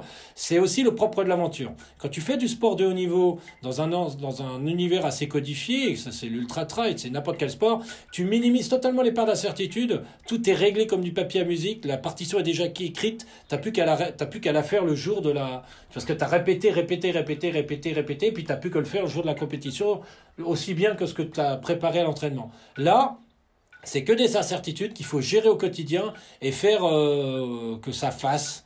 Donc euh, c'est aussi ça le propre de l'aventure, c'est que rien n'est... Alors tu as des tiroirs, euh, tu les tires en fonction de ce qui t'arrive et tu tentes de faire au mieux, tu peux pas euh, tu peux pas faire mieux quoi. Donc euh, j'ai tenté de faire au mieux euh, et j'ai tenté de m'adapter à ce qui m'était proposé et sans cesse euh, et tu qu'est-ce qui va m'arriver aujourd'hui et comment je vais réagir et comment je vais m'adapter et comment je vais faire que ça se passe bien et, et comment je frôle la catastrophe au moins une fois à deux par jour et que je puisse quand même revenir vivant de ce truc-là. Ouais, tu Voilà, improvises en simple permanence. que ça. Comment tu, tu improvises en permanence en fait. Ah ben tu n'as pas le choix. Ouais, ouais. Au- au- à l'inverse de ce que tu fais quand tu te prépares pour une épreuve euh, en compétition euh, codifiée euh, comme peut être le trail ou d'autres sports. Voilà. Et alors, quand tu es au, au 36e jour de, de la traversée, quand on a prévu euh, une quarantaine, et que tu es en Mhm. plein milieu de l'Atlantique, de l'eau, voilà, des vagues à, à perte de vue, loin de Mhm. tout, qu'est- qu'est-ce que tu te dis, toi, à ce moment-là? Bon, tu le sais, tu as vite compris, déjà au bout de 12 jours, que tu n'as quasiment pas avancé, que tu vas mettre beaucoup plus de jours que prévu. Euh, mais tu es tellement pris 24 heures sur 24 par ce truc-là, que cette notion, euh, tu peux l'avoir les quelques premiers jours, de dire, ouais, voilà, je suis toujours dans l'optique de machin, mais au bout d'une dizaine de jours, quand tu t'es fait tellement trimballer, je veux dire, tu as les deux genoux à terre. Tu peux pas, c'est impossible. Euh, j'ai ma fierté de sportif, j'ai ma fierté de mâle masculin, testostérone, j'ai ma fierté personnelle, j'ai tout ce que tu veux. Je peux te dire que la mère te met les deux genoux à terre en moins de dix jours, et ben, eh ben tu fermes ta gueule et puis tu et tu prends un brin, un, bout d'humilité dans la tronche, mais t'imagines même pas la puissance de ce truc-là. Et à partir de là, tu t'en as rien à te dire. Tu dis bah bah ta gueule est rame quoi. Voilà. Ouais, c'est ça. Puis t'avances. Et il n'y a pas de malin, quoi. T'as beau t'appeler Stéphane Brognard, euh, t'as beau, t'as beau faire le marlou en conférence, euh, t'as beau, t'as beau gesticuler sur les réseaux sociaux. Je veux dire, euh, t'es rien du tout, mon gars. T'as les deux genoux à terre et t'es là pour t'en tirer et basta, stop, pas plus. Donc, eh ben, tu continues ton train-train, euh, tu commences un petit peu à rationner parce que tu sais qu'à la fin, tu n'auras plus beaucoup de bouffe. Et surtout, tu seras plus capable d'avaler certaines choses, qu'il n'y a que les choses qui te feront plaisir à la fin. Donc, tu commences à émettre des stratégies et tu es juste là pour t'en sortir. Basta, t'en sortir, vivant. Et juste t'en sortir. Il n'y a que ça qui compte tous les jours, 24 heures sur 24. Faut que je me sorte de là, quoi. Basta. Et voilà, c'est comme ça que ça se passe sur les 36 jours qui restent. Et t'as beau entendre à terre, mais t'inquiète, ça va plus vite la deuxième moitié. Et les 10 derniers jours, c'est une fusée. Ouais, tu parles. Et tu mets 5 jours de plus que ce qui était prévu. Et... Mais t'entends plus tout ça. T'es, t'as plus besoin d'être assuré. T'as juste besoin de t'en sortir et, et d'arriver à l'autre bout. Basta. Terminé. Et ça se passe, ça se passe comment ton organisation de vie à bord? Est-ce que tu peux nous dire euh, comment euh, elle est ta journée type? Ouais, alors ma journée type, elle commence à 2h du matin. Euh, alors pourquoi 2h du matin hein? C'est pas pour euh, faire euh, remuer la ménagère de moins de 50 ans, ça fait impressionnant 2h du matin. Non, c'est-à-dire qu'il faisait tellement chaud que la journée, plus je descendais, plus il faisait chaud, c'était insupportable. Il faisait, il faisait entre 30 et 40 degrés quand tu rames en plein soleil. il, fait 50, il fait 50 degrés dans le cockpit et quand tu descends dans l'eau, c'est comme si tu descendais dans une piscine trop chaude. Donc autant dire que tu es bien nulle part. Donc euh, par contre, la nuit était un poil plus fraîche. Donc finalement, euh, ramer de 2h30, 3h du matin jusqu'à 14h, 15h, je, je ne subissais pas trop. Auquel cas, quand je- ça devenait juste insupportable, euh, bah, j'étais arrivé à la fin de ma journée. Donc, euh, 2 heures du matin, tu te lèves, euh, tu te mets au poste de rame, Mhm. tu, tu commences à ramer en, en testant un peu euh, quel type de mer que tu as. Parce que euh, il y a trois éléments dans la mer. Il y a la houle. Donc c'est finalement elle est due euh, euh, au mouvement de la mer. Alors des fois elle change un peu de de cap ou ça dépend des endroits dans lesquels tu te trouves. Elle remonte, elle descend, elle va sur le côté, mais toujours vers euh, la Martinique, sauf que c'est plus au sud, plus au nord, plus à l'est, enfin bref. Euh, Il y a le courant, euh, alors des fois il est là, des fois il est pas là, euh, des fois il te remonte, des fois toujours pareil, c'est pas toujours la même direction. Le vent, des fois il est sud, des fois il est nord, enfin il bouge tout le temps. Et donc ces trois composantes-là, tu, tu, quel type de mer j'ai sous mes pelles? J'ai eu 72 mers différentes, 72 Ouais. journées, je Ouais. n'ai jamais eu la même type de mer. Et en fonction de ça, bah, tu sais quel type de mer tu as. Tu envoies les messages à ton routeur. Le routeur t'envoie ce qu'il a sur les radars. On émet une stratégie euh, sur court terme, sur moyen terme, long terme, qui est, qui révisée chaque jour, des fois deux fois par jour, pour pouvoir t'emmener euh, au bon endroit. Donc voilà. Et puis à partir de là, bah, c'est parti. Tu rames jusqu'au lever du jour. Euh, tu commences à, tu finis ton petit déj. Tu as 6000, 5000 calories par jour. Donc tu le répartis avec euh, des lyophilisés, des bars, euh, un sport déj. euh, euh, j'avais quoi? J'avais j'avais des fruits secs, j'avais des barres énergétiques euh, protéinées, et tu les répartis tout au long de ta journée jusque jusque 15 heures, avec deux pauses qui sont liées au lyophilisé à 800 calories vers 8-9 heures, avec une sieste de 10 minutes, euh, rebelote vers 13 heures, et après tant bien que mal, tu arrives à tirer jusque 14 ou 15 heures. À partir de là, bah tu t'arrêtes, euh, généralement euh, bien rincé, t'es tiré euh, ou je sais pas quoi, euh, t'essayes, mais vu que ça bouge tout le temps, bon déjà tu rentres à l'intérieur. Moi je m'envoyais une boîte de sardines, je m'envoyais, je m'envoyais deux trois trucs à manger, je m'enfilais un litre et demi de flotte. Et puis à partir de là, bah, je j'essayais, je me lavais, euh, je désalinisais mon eau, je faisais, euh, j'en profitais pour bien me rincer. J'avais une mini douchette avec l'eau désalinisée que je venais de fabriquer. Euh, je me fabriquais un repas du soir que je laissais refroidir. Je communiquais avec mon routeur, j'écrivais un petit peu le petit compte rendu. Tout ça mélangé, ben, on arrivait vite à 18h parce que rien que de prendre une douche à bord de ce truc-là, ça te prend vite une demi-heure, trois quarts d'heure. Faire un repas avec tout qui bouge sur le Jetboy, ça te prend vite une demi-heure. Écrire un texte sur un téléphone portable avec un téléphone Iridium, ça te prend vite euh, une demi-heure, trois quarts d'heure parce que ça bouge tellement. Euh, et puis, bah, à 18h, tu commences à t'allonger, à essayer de te détendre un peu. euh, et puis, bah, quand tu te détends, tu essayes de dormir, tu t'enfonces un peu, mais au bout d'une demi-heure, si t'as pas été te fracasser la tête contre un placard, c'est, c'est, t'as été, euh, tu sens que le bateau, euh, tu te retournes à moitié, donc tu te dis, oh là là, c'est qu'il est mal réglé, tu retournes en réglage. C'est un message du routeur qui te dit, hé, attends, Steph, là, t'es en train de dériver, pas du bon sens, enfin, règle ton gouvernail, descends ta dérive, on va voir un peu si ça va mieux. Enfin bref, ta nuit la plus longue, elle doit être de 45 minutes parce que tu es tout le temps réveillé. Et puis tu essayes de, de te reposer du mieux que tu peux jusqu'à 2 heures du matin. Et à 2 heures du matin, eh ben, rebelote, tu te relèves et c'est reparti mon kiki. Et puis euh, une fois de temps en temps, euh, une bonne vingtaine de fois, arrivé à la fin de ta journée, tu te jettes à l'eau, attaché avec une corde de 8 mètres, parce que si tu, si tu lâches ton bateau, le bateau lui il Bah file, hein, oui. il dérive, et là c'est juste, bah là t'es terminé. Là, t'es mal, ouais. Et c'est fini. T'en profites pour aller jeter un œil sous la coque, voir s'il n'y a pas trop de damas, de choses qui seraient fixées. T'en profites pour te détendre, bouger autrement que assis euh, comme sur un aviron ou allongé ou à essayer de tenir debout. J'essayais de temps en temps de faire un peu de chaise ou, ou de, de, de rester debout sur mon bateau, mais enfin, tu y arrives difficilement, ça, ça remue tellement. Donc je descendais en mer pour aussi bouger autrement et puis, euh, puis en profiter pour voir aussi la mer autrement que d'être toujours au-dessus et de la voir dessous. Et c'est une multitude de poissons. C'est un aquarium, hein, l'océan Paci- Atlantique. C'était juste magnifique. Et puis, euh, ça me changeait un peu quand j'étais sous l'eau. Je quittais un peu ce que je vivais au quotidien. Et puis voilà quel était mon quotidien pendant 72 jours.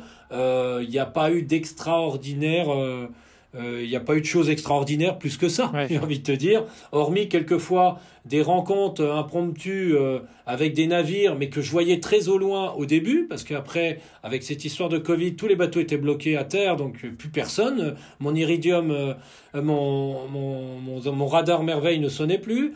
Euh, j'ai, si, il y a un navire, euh, un énorme porteur de containers qui, a 20 jours, s'est détourné pour venir à ma rencontre parce qu'il savait bien que que je rencontrerais personne, voir déjà si ça allait. J'avais en face de moi un bâtiment de 400 mètres de long, 200 mètres de haut, euh, qui est venu à 50 mètres de moi, c'était juste dingue, qui s'est détourné, ça m'a fait une des plus belles frayeurs de la traversée, parce que je me suis dit, il m'a pas vu, il est en train de me rentrer dedans, mais finalement non, enfin c'était pour ça. Euh, une magnifique rencontre à 7 jours d'arrivée avec Energy Observer qui arrivait en Martinique, et on s'est juste, euh, enfin voilà, une rencontre incroyable où on a pu échanger. Et je vous conseille d'aller voir sur le Facebook de Energy Observer cette rencontre qu'ils ont mis en image et filmé. C'était juste, juste génial. Ce bateau, c'est le Solar Impulse de Bertrand Picard, mais Ouais. sur mer. Et puis sinon, des rencontres euh, juste dingues avec euh, tout le monde de la mer, c'est-à-dire euh, des poissons, des bandes dauphins pendant trois quarts d'heure, une heure qui te doublent. Enfin, t'en prends plein la tronche, c'est génial. Un, un espadon qui a passé deux jours à- dans mon sillage à, à côté de mon bateau, ça fait Incroyable. 3 mètres de long Tu te sens un moins dauphin seul. à la catégorie des grands dauphins qui est venu se frotter à mon bateau après une journée de m'être tourné autour. Enfin, juste dingue. Euh, voilà, c'est pêcher une dorade ou plusieurs fois, c'est jeter des abats, voir des requins qui viennent bouffer tout ce qui traîne autour du bateau. C'est tous ces moments un peu euh, extraordinaires de rencontre. C'est à deux jours d'arrivée, euh, entendre des voix autour du bateau. J'étais dans le bateau, j'ai juste cru que j'étais devenu totalement dingue. Et, et en fait, je sors, j'avais à 4 mètres de moi un bateau de pêcheurs euh, qui pêchait le thon, euh, un bateau mais d'une d'une vétusté incroyable, un tout petit bateau. Les mecs, ils vivaient là-dessus, ça faisait 4 jours qu'ils étaient partis de la Martinique et qui, euh, en fait, euh, n'avaient même pas de détecteur et qui, qui voyaient ce bateau, qui croyaient qu'il dérivait. J'entendais des voix, enfin, t'imagines la flip, je dis, Oui, ça y bah est, je oui, deviens dingue. que- qui se Et passe je sors et je rencontre ces gars-là, c'était juste dingue. Enfin voilà, tous, ce- tous ces éléments, c'est aussi, euh, c'est des moments la nuit, par exemple, où tu, un ciel étoilé en pleine mer. Je pense qu'il y a que les gens qui sont allés en mer qui peuvent en relater. C'est juste dingue.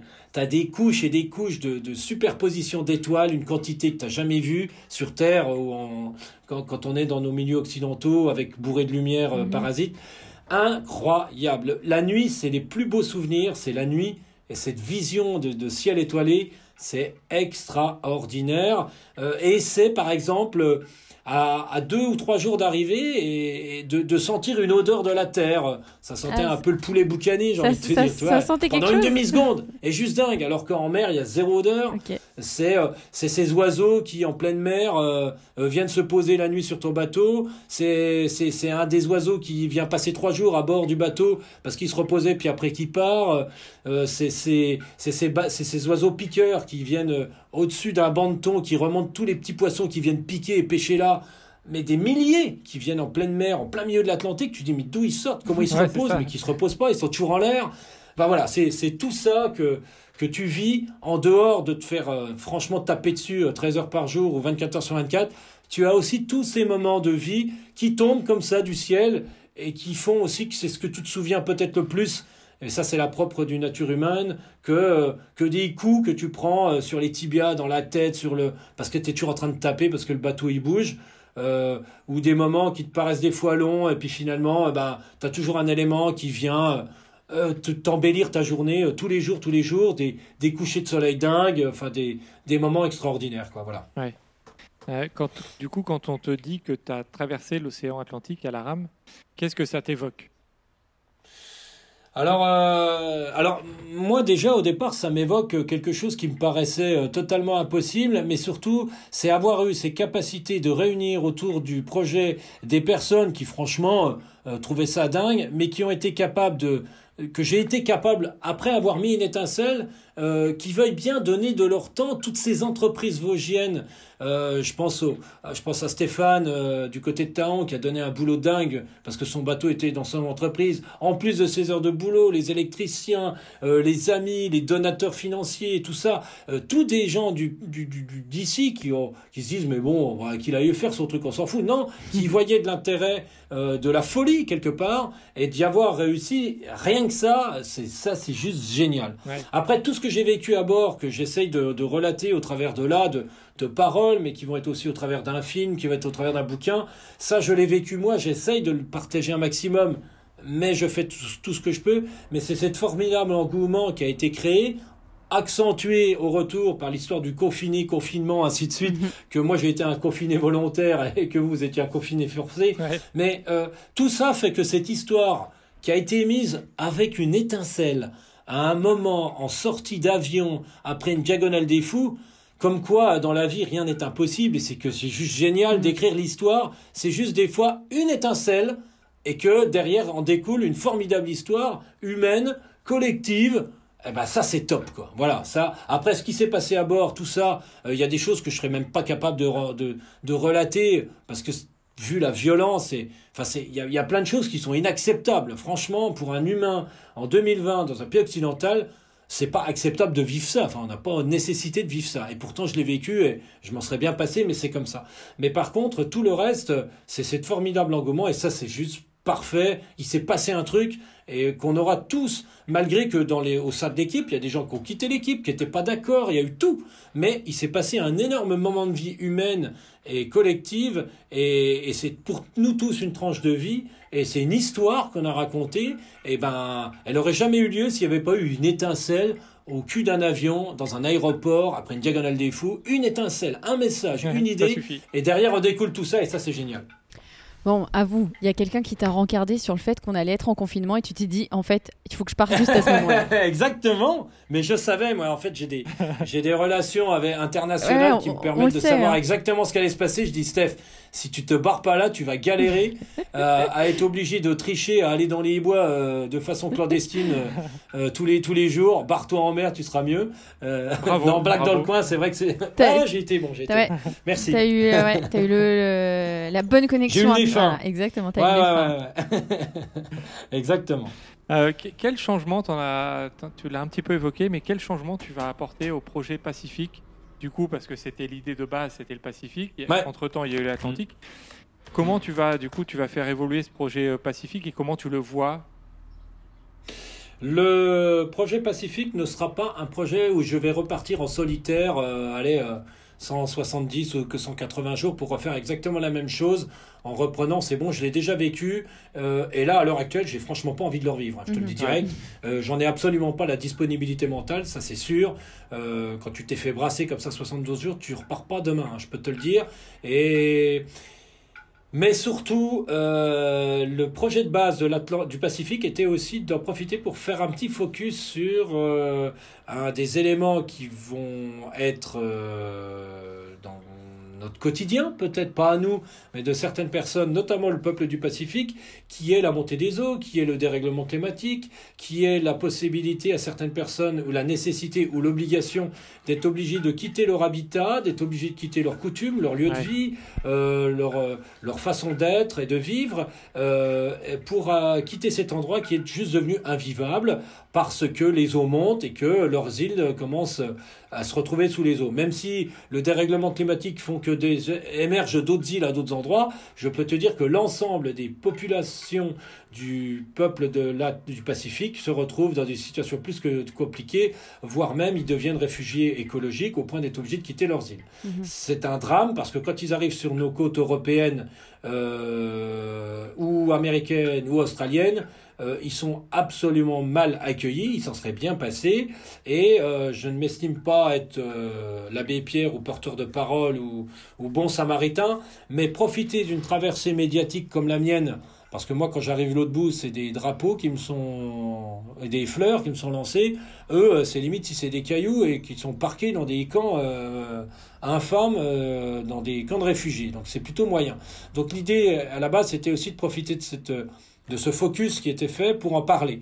Et puis, euh, bah, arrivé d'un Atlantique comme ça, j'ai pas envie de leur faire la même chose. Et je me suis surtout dit, bah tiens, pourquoi pas carrément aller à la rencontre? Que de le faire en intégralité d'une traite sans pause. Ce serait vachement bien de le faire et d'aller d'île en île. Enfin, dit en île, de sélectionner quatre ou cinq îles au travers de mon Pacifique, d'arriver, d'aller à leur rencontre avec un moyen de locomotion très rudimentaire au point qu'on n'arrive pas avec des 4x4 américains et puis avec des gros bras et des grosses caméras et une grosse production. C'est on arrive en toute simplicité avec la possibilité de retrouver une petite équipe euh, de l'équipe Etarcos, pouvoir tourner des, des, images, pouvoir se relater aussi une rencontre entre quelqu'un qui arrive à la rame et des gens qui sont là, qui sont heureux d'accueillir quelqu'un qui en a franchement chié, à passer un mois et demi à deux mois pour arriver jusqu'à leur île, avoir un moment d'échange, de partage, et c'est un prétexte aussi à prendre connaissance de ces gens-là. Quelles sont leurs coutumes, quels sont leurs modes de vie, et surtout, quel est leur avenir, et forcément qu'il y a des stigmates qui sont mis en image. Profiter pour faire remonter ces images au travers de télévision, de médias euh, nationaux, ou même tout simplement de reportages que l'on va diffuser au fur et à mesure de la, de la traversée, pour qu'il y ait une prise de conscience, qu'on connaisse un peu mieux ces personnes du Pacifique, même si je ne suis pas le seul, il y en a déjà plein qui commencent à le faire, mais ce serait une goutte d'eau supplémentaire, et qui permettent aussi, quand ces personnes se retrouvent réfugiés écologiques, peut-être que des fondations, peut-être que des initiatives, peut-être que des envies vont se mettre en place de dire et si on les aidait un peu mieux que simplement les parquer dans des camps de réfugiés euh, dans des endroits très précis. Exactement. Mais c'est pas ça qui va faire. Mais moi plus d'autres. Oui, c'est ça. Que plein des initiatives. Donc voilà l'idée du Pacifique. Et pour un peu que ça puisse se faire, euh, eh ben pourquoi pas le faire et de partager aussi mon expérience de la mer, même si je m'estime pas marin. Hein, il faut pas rêver. C'est pas parce que j'ai passé 72 ans jour de mer en, hein, dans ma vie que je suis marin. Hein, faut pas rêver. Euh, par contre, euh, eh ben, le faire en équipage et donner la possibilité, comme entre chaque île, c'est entre un mois et deux mois, euh, d'arriver sur une île, de changer les équipiers et de faire partager ça au plus grand nombre euh, de personnes qui sembleraient volontaires et de venir compléter et de le faire en équipage sur un bateau différent avec quatre postes de rame et qu'il y ait une vie à bord et que, et que moi je fasse l'intégralité, qu'on échange un peu d'équipiers ou non, hein, on verra en fonction de... Et donc tout ça veut dire aussi que ça demande un temps de préparation énorme. Euh, pour le bateau, pour le projet, pour les rencontres, pour les, les, tournages, euh, pour euh, l'articulation, pour la finance, ainsi de suite. Donc l'idée c'est de partir 2024 ou 2025 pour ce projet euh, Etarcos numéro 2, j'ai envie de dire, euh, de la traversée du Pacifique. Donc le projet a évolué, il a pris du sens, il a pris de la consistance, et tout ça s'est né pendant ma traversée de l'Atlantique, oui, effectivement. On va revenir un petit peu à, ton métier, tu en parlais un petit peu plus tôt, euh, donc tu es préparateur mental. Euh, Qu'est-ce que tu as appris pendant cette traversée en tant que, que coach mental et est-ce qu'il y a des conseils que tu donnais euh, avant ou que tu ne donnais pas? Et que maintenant tu trouves important à donner aux personnes que tu vas suivre Alors, euh, coach mental, euh, c'est le terme générique. Mhm. Alors, euh, c'est super, hein, je sais que c'est un terme générique mhm. qui est utilisé. Euh, il ne me convient pas trop parce que coach, euh, il y a toujours un peu la notion je sais des choses, euh, je vous les donne et faites ce que je vous dis. Moi, je suis pas du tout coach, je suis accompagnateur en préparation mentale d'un diplôme que j'ai, un diplôme reconnu par l'État français. Et le, le, le, concept d'accompagnement veut dire aussi qu'on est de, on est tous les deux au même niveau, mais surtout il a la nécessité de rendre les gens autonomes. Le coach n'est pas quelqu'un qui doit être là un peu comme un gourou, comme on pourrait des fois voir certains préparateurs mentaux. Non, on rend les gens autonomes. Donc on les accompagne. Et on les accompagne, euh, euh, oui, on a la main euh, sous la selle du vélo, mais à un moment, on a vraiment envie de lâcher la selle du vélo et il se débrouille. Et il doit être autonome. Donc c'est aussi, c'est un petit rectificatif mais qui me, qui me tient à cœur euh, parce que je ne veux pas non plus être celui qui a une parole divine et que euh, donc voilà donc la préparation mentale euh, comme je la concevais elle, elle, ne change pas et on en a suffisamment parlé tout au long de cette interview pour vous expliquer un petit peu comme je voyais les choses et vous avez bien compris aussi que j'avais la notion peut-être de cette histoire d'éliminer les éléments extérieurs en tout cas pour être très focus sur soi-même en l'ouvrant peut-être un petit peu au cours d'une compétition pour prendre des éléments extérieurs, de les intégrer, mais de bien fermer la bulle, ainsi de suite. Au travers de l'Atlantique, il y a aussi des éléments que j'ai intégrés, euh, qui est la notion de vouloir jouer aussi avec les éléments extérieurs et qui nous permettent, dans les alignant, en alignant bien toutes ces planètes, alors moi ça s'appelait l'avant, le vent, là-haut, le courant, euh, mes capacités, le moment de la journée, ainsi de suite, me permettaient d'être encore plus optimum. Un peu comme un art martial où tu composes avec les éléments et si tu arrives à bien les aligner, ça te donne une force supplémentaire, entre guillemets. Et, ça, c'est l'un des éléments euh, que moi, au travers de mon sport, l'ultra-trail, c'était très facile de tout fermer. C'était très, très facile et c'était nécessaire pour être au plus proche de son potentiel maximum, ainsi de suite. On va pas refaire tout le blabla. Par contre, là, euh, j'ai découvert qu'il était absolument plus euh, possible de ne faire qu'avec ça au travers de l'Atlantique. Donc il était nécessaire aussi d'aligner les éléments extérieurs et qu'une fois qu'ils étaient bien alignés, que j'avais bien pris connaissance, que je m'en étais servi, je pouvais me permettre d'arriver en dernier plan et effectivement de rentrer dans ma bulle en ayant déjà eu ce travail euh, au préalable. Et eh ben c'est va dire aussi qu'avec les athlètes que j'accompagne en préparation mentale, euh, c'est aussi bien pour préparer les JO en combiné nordique ou euh, je sais pas pour préparer une étape de la Coupe du Monde de VTT. Et eh ben il va être aussi nécessaire en amont de préparer aussi cet alignement, de provoquer cet des planètes, des éléments. Alors peut-être que ça va être dû à un changement de parcours, euh, ça va être dû à une concurrence qui était prévue qui vient pas, ça va être un changement de la règle du jeu deux jours avant le départ. Enfin j'en sais rien moi. c'est de, d'intégrer davantage tous ces éléments extérieurs en amont euh, avant de pouvoir intervenir de façon plus optimum que simplement je garde ma ligne de conduite, je garde mon plan et je ne change pas. Euh, et coûte que coûte, je reste dans ma bulle fermée et je tabasse euh, ce que j'ai prévu à l'entraînement. Ça veut dire de plus intégrer tout ça. Ça, c'est quelque chose que je vais faire davantage que je faisais, mais que très succinctement avec les athlètes, parce que je me concentrais surtout sur le moment où l'athlète intervient avec sa capacité physique, d'être au plus proche de sa capacité, enfin, ainsi de suite, tout ce qu'on a vu au préalable, je vais davantage intégrer ça que je ne faisais pas au préalable. Ça, là un élément euh, et qui va permettre d'être encore plus au juste euh, en ayant bien aligné tous ces éléments extérieurs. Ça, c'est quelque chose que je vais faire que je ne faisais pas avant. D'accord. C'est bien parce que du coup, tu, tu fais évoluer en même temps euh, bah, tes aventures, ton métier. Exactement, exactement. Alors maintenant, Stéphane, on a des, des quelques petites questions qu'on a posées à tous nos invités. Euh, La première, c'est est-ce que tu as un objet fétiche que tu emmènes avec toi dans tous tes périples? Est-ce que j'ai un objet fétiche que j'emmène dans tous mes périples euh, Alors, j'en ai pas vraiment, j'ai envie de te dire, euh, parce qu'en ultra trail, euh, euh, je m'encombrais du minimum, bah, euh, du, minimum vital. Euh, donc j'ai envie de te dire, par contre, il est vrai que que ce soit à chaque moment, que ce soit à l'entraînement, que ce soit en compétition, en trail, ou que ce soit dans mon bateau, j'ai des objets fétiches qui se sont imposés parce qu'ils ont une histoire. Euh, par exemple, dans mon bateau, j'avais un petit schtroumpf que euh, une petite m'avait donné euh, et voilà, qui, qui, était lié à, une rencontre et c'était très sympa. J'étais content de l'avoir. J'avais un, un, espèce d'objet hideux du d'une d'une sainte, enfin de truc mais monstrueux qu'on m'avait donné suite au, au, festival d'aventure de Millau, que dans le bar euh, à côté, le gars me dit Tiens, on a ça qui traîne et tout, euh, ça te portera bonheur, nous on n'en veut plus dans notre bar, c'est dégueulasse et tout.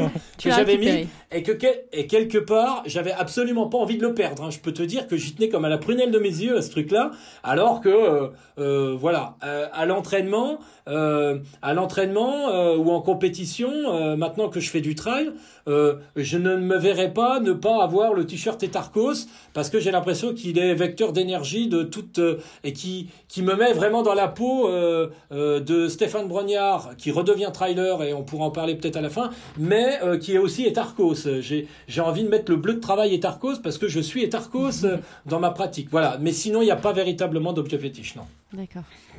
Si tu devais rencontrer Stéphane, qu'est-ce que tu lui dirais?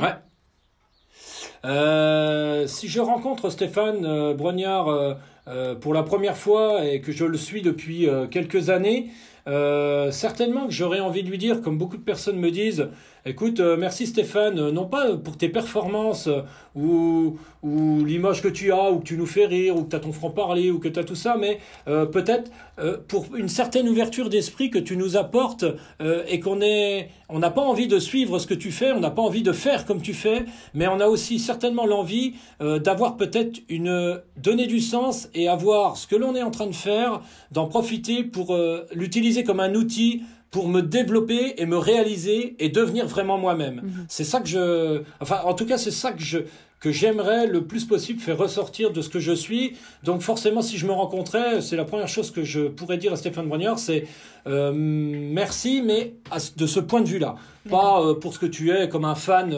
J'en mhm. suis, non, pas, pas vraiment. D'accord. Qu'est-ce que tu réponds à tous les gens qui disent que tu es un ouf? eh ben, euh, j'ai envie de leur dire, euh, il tient qu'à vous d'en être un de ouf. Alors un ouf, euh, un ouf, c'est quelqu'un qui a l'habitude de faire quelque chose qui dépasse la norme. Euh, et dépasser la norme, ça veut dire que euh, on a on a tendance d'imaginer que euh, faire une activité physique, par exemple, c'est deux trois fois la semaine pour être en bonne santé, machin. Et puis il y a des gens qui font des choses qui paraissent de ouf. Ça veut dire que on n'est plus dans la norme. Mais c'est grâce au ouf euh, qui du jour au lendemain, quand il y a quelques personnes en 2003, 2004 commencent à faire des, des trails et sont tous pris pour des oufs, et ben maintenant faire un ultra trail c'est plus si ouf que ça. Eh ben, ça veut dire qu'ils ont fait un peu évoluer. Et on est là pour tirer vers le haut. On n'est pas là pour niveler par le bas, comme des fois l'éducation nationale ou les profs peuvent nous apprendre à l'école, ou qu'il faut s'adapter aux plus faibles en permanence. Non, il faut élever tout le monde. Eh ben, les oufs, ils ont tendance à être au-dessus de la norme. Alors peut-être que des fois c'est pour faire son intéressant, des fois, mais la plupart des oufs que je puisse connaître, notamment dans le milieu de la montagne, c'est pas pour euh, à dire j'en ai une plus grosse que vous, hein. c'est pour faire élever le niveau et pour faire élever la norme. Et, et tout à chacun qui faisant des choses de ouf, eh ben ils osent espérer qu'un jour ou l'autre ça devienne la norme. Eh ben ce sera plus si ouf que ça. Et ça veut dire qu'on fait évoluer euh, les normes et qu'on fait évoluer l'espèce humaine. Sinon on en serait toujours à essayer de faire du feu avec des silex. hein. C'est vrai. Exactement. Très bien résumé. Euh, il était Ouais. comment Stéphane à 10 ans? Euh, Stéphane a 10 ans, euh, eh ben il est un peu, euh, il est un peu dans une euh, situation d'imaginer qu'il est comme tous les gamins de son âge, mais qui commence à se rendre compte qu'il ne l'est pas euh, parce qu'il n'a pas la possibilité et, et ses parents ne lui offrent pas tout ce que les parents de ses copains lui offrent, c'est-à-dire d'être d'être aimé, euh, d'être soutenu, euh, euh, d'avoir des loisirs qui leur sont proposés, de partir en vacances, ainsi de suite. Donc il commence à prendre conscience qu'il va falloir qu'il se crée son propre monde et qu'il va falloir qu'il évolue là-dedans et que tôt ou tard, euh, eh ben, euh, ce monde, il, croit, il commence à croire dur comme fer que ça va pas être facile, euh, notamment dans l'adolescence et l'enfance, mais il sait que tôt ou tard ça va finir par payer, mais il sait pas quand, et il commence déjà à se dire, garde ta ligne de conduite, euh, garde tes valeurs, et tôt ou tard ça finira par payer, mais tu sais pas quand. C'est entre 10 et 13 ans que c'est venu ça. D'accord. Ouais, donc euh, assez tôt. Ouais. Et, Ouais, ouais, et ouais. justement, comment la famille Brognard voit le Stéphane d'aujourd'hui, à ton avis? Alors, le- la, la, la famille Brognard, elle est, elle est, elle est très petite euh, euh, parce que j'ai des parents, euh, une maman euh, qui était fille unique et d'un papa qui n'avait plus aucune relation avec ses frères et sœurs. Moi, mes parents, mes, mes deux parents sont décédés il y a entre 2 et 4 ans. Enfin, mon papa il y a 4 ans, ma maman il y a 2 ans. Non, en fait, je me trompe, il y a 3 ans et 5 ans. Et j'ai un frère, Arnaud. Donc la famille, la famille Brognard. Et puis maintenant, j'ai aussi mes, trois enfants. Euh, donc la famille Brognard est assez petite, mais euh, la famille Brognard, euh, quand Stéphane Brognard a commencé à devenir Stéphane Brognard et pas un juste un copier ou à faire un peu comme tout le monde. Généralement, c'était pris comme, eh ben écoute, on est plutôt fiers, on ferait pas ce que tu fais, on n'est pas toujours d'accord avec toi, mais on sait que tu vas vers ta propre voie et quelque part. On regarde ça un peu de loin, mais ça nous fait plaisir. Et encore à l'heure actuelle, mes enfants, mes trois enfants, ne sont pas forcément euh, euh, partants que j'aille faire certaines choses, mais ils disent, écoute papa, si tu es heureux, et on voit bien que ça fonctionne, que tu es en accord avec toi-même, que tu es au plus proche de, de ce que tu défends, de, de, de ce que tu développes, et que, et que tu te réalises, c'est chouette. Et tu es toujours là aussi pour nous soutenir. Euh, tu essayes toujours un petit peu, au travers de ce que tu vis, de nous en faire profiter. Euh, et ben c'est chouette. C'est aussi comme ça que... Et aussi, euh, la famille Brognard connaissent le vrai Stéphane Brognard, qui n'est pas toujours celui euh, qui laisse paraître. Alors, euh, peut-être que c'est de ma faute, mais en tout cas, ils connaissent le vrai Stéphane Brognard, euh, et, qui est, et pourtant, je suis toujours le même euh, dans mon quotidien, mais des fois, j'ai peut-être pas la, la, sensibilité ou, ou d'être celui que je suis au quotidien ou celui que je suis avec ma famille. Donc, ils ont ce privilège, mais j'y travaille pour que la famille Stéphane Brognard ne se contente pas juste d'être les quelques personnes autour de moi, et la famille est Arcos, et comme j'aime le dire, connaissent aussi, et que la famille s'élargit, entre guillemets, et ça, c'est plutôt chouette, quoi. ouais, ouais. Quel âge ils ont Ils Voilà. ont tes enfants? Alors, ils ont 23, 18 et 16. Ils ne sont absolument pas dans le sport, ils sont plutôt dans, dans l'artistique, dans le théâtre, dans la musique. Et, et j'en suis plutôt fier de ne pas avoir euh, contraint et forcé mes enfants à vouloir qu'ils ressemblent à leur père, mais qu'ils vouloir qu'ils ressemblent à eux-mêmes. Et j'ai passé beaucoup plus de temps, non pas à leur faire faire du sport, mais à les emmener voir du théâtre de rue, euh, des concerts et compagnie. Et je suis plutôt fier qu'ils soient allés dans ce genre de voie euh, plutôt que de faire ce que je fais. Voilà. D'accord. Euh, Ouais. tu, en, tu en as un peu parlé donc euh, sur euh, la traversée du Pacifique dans quelques années. Et avant ça, est-ce que tu as quelques projets de ouf que tu prépares? Oui, euh, pour les trois années qui viennent, euh, euh, j'ai décidé, et ça c'est un secret pour personne, de redécouper mes saisons de la façon suivante. Je parle de 2021 et après je vais vous parler de la fin de l'été rapidement. Euh, 2021, 2023, 2023, au mois de mai-juin, je mettrai un trail entre 90 et 120 km remarquable.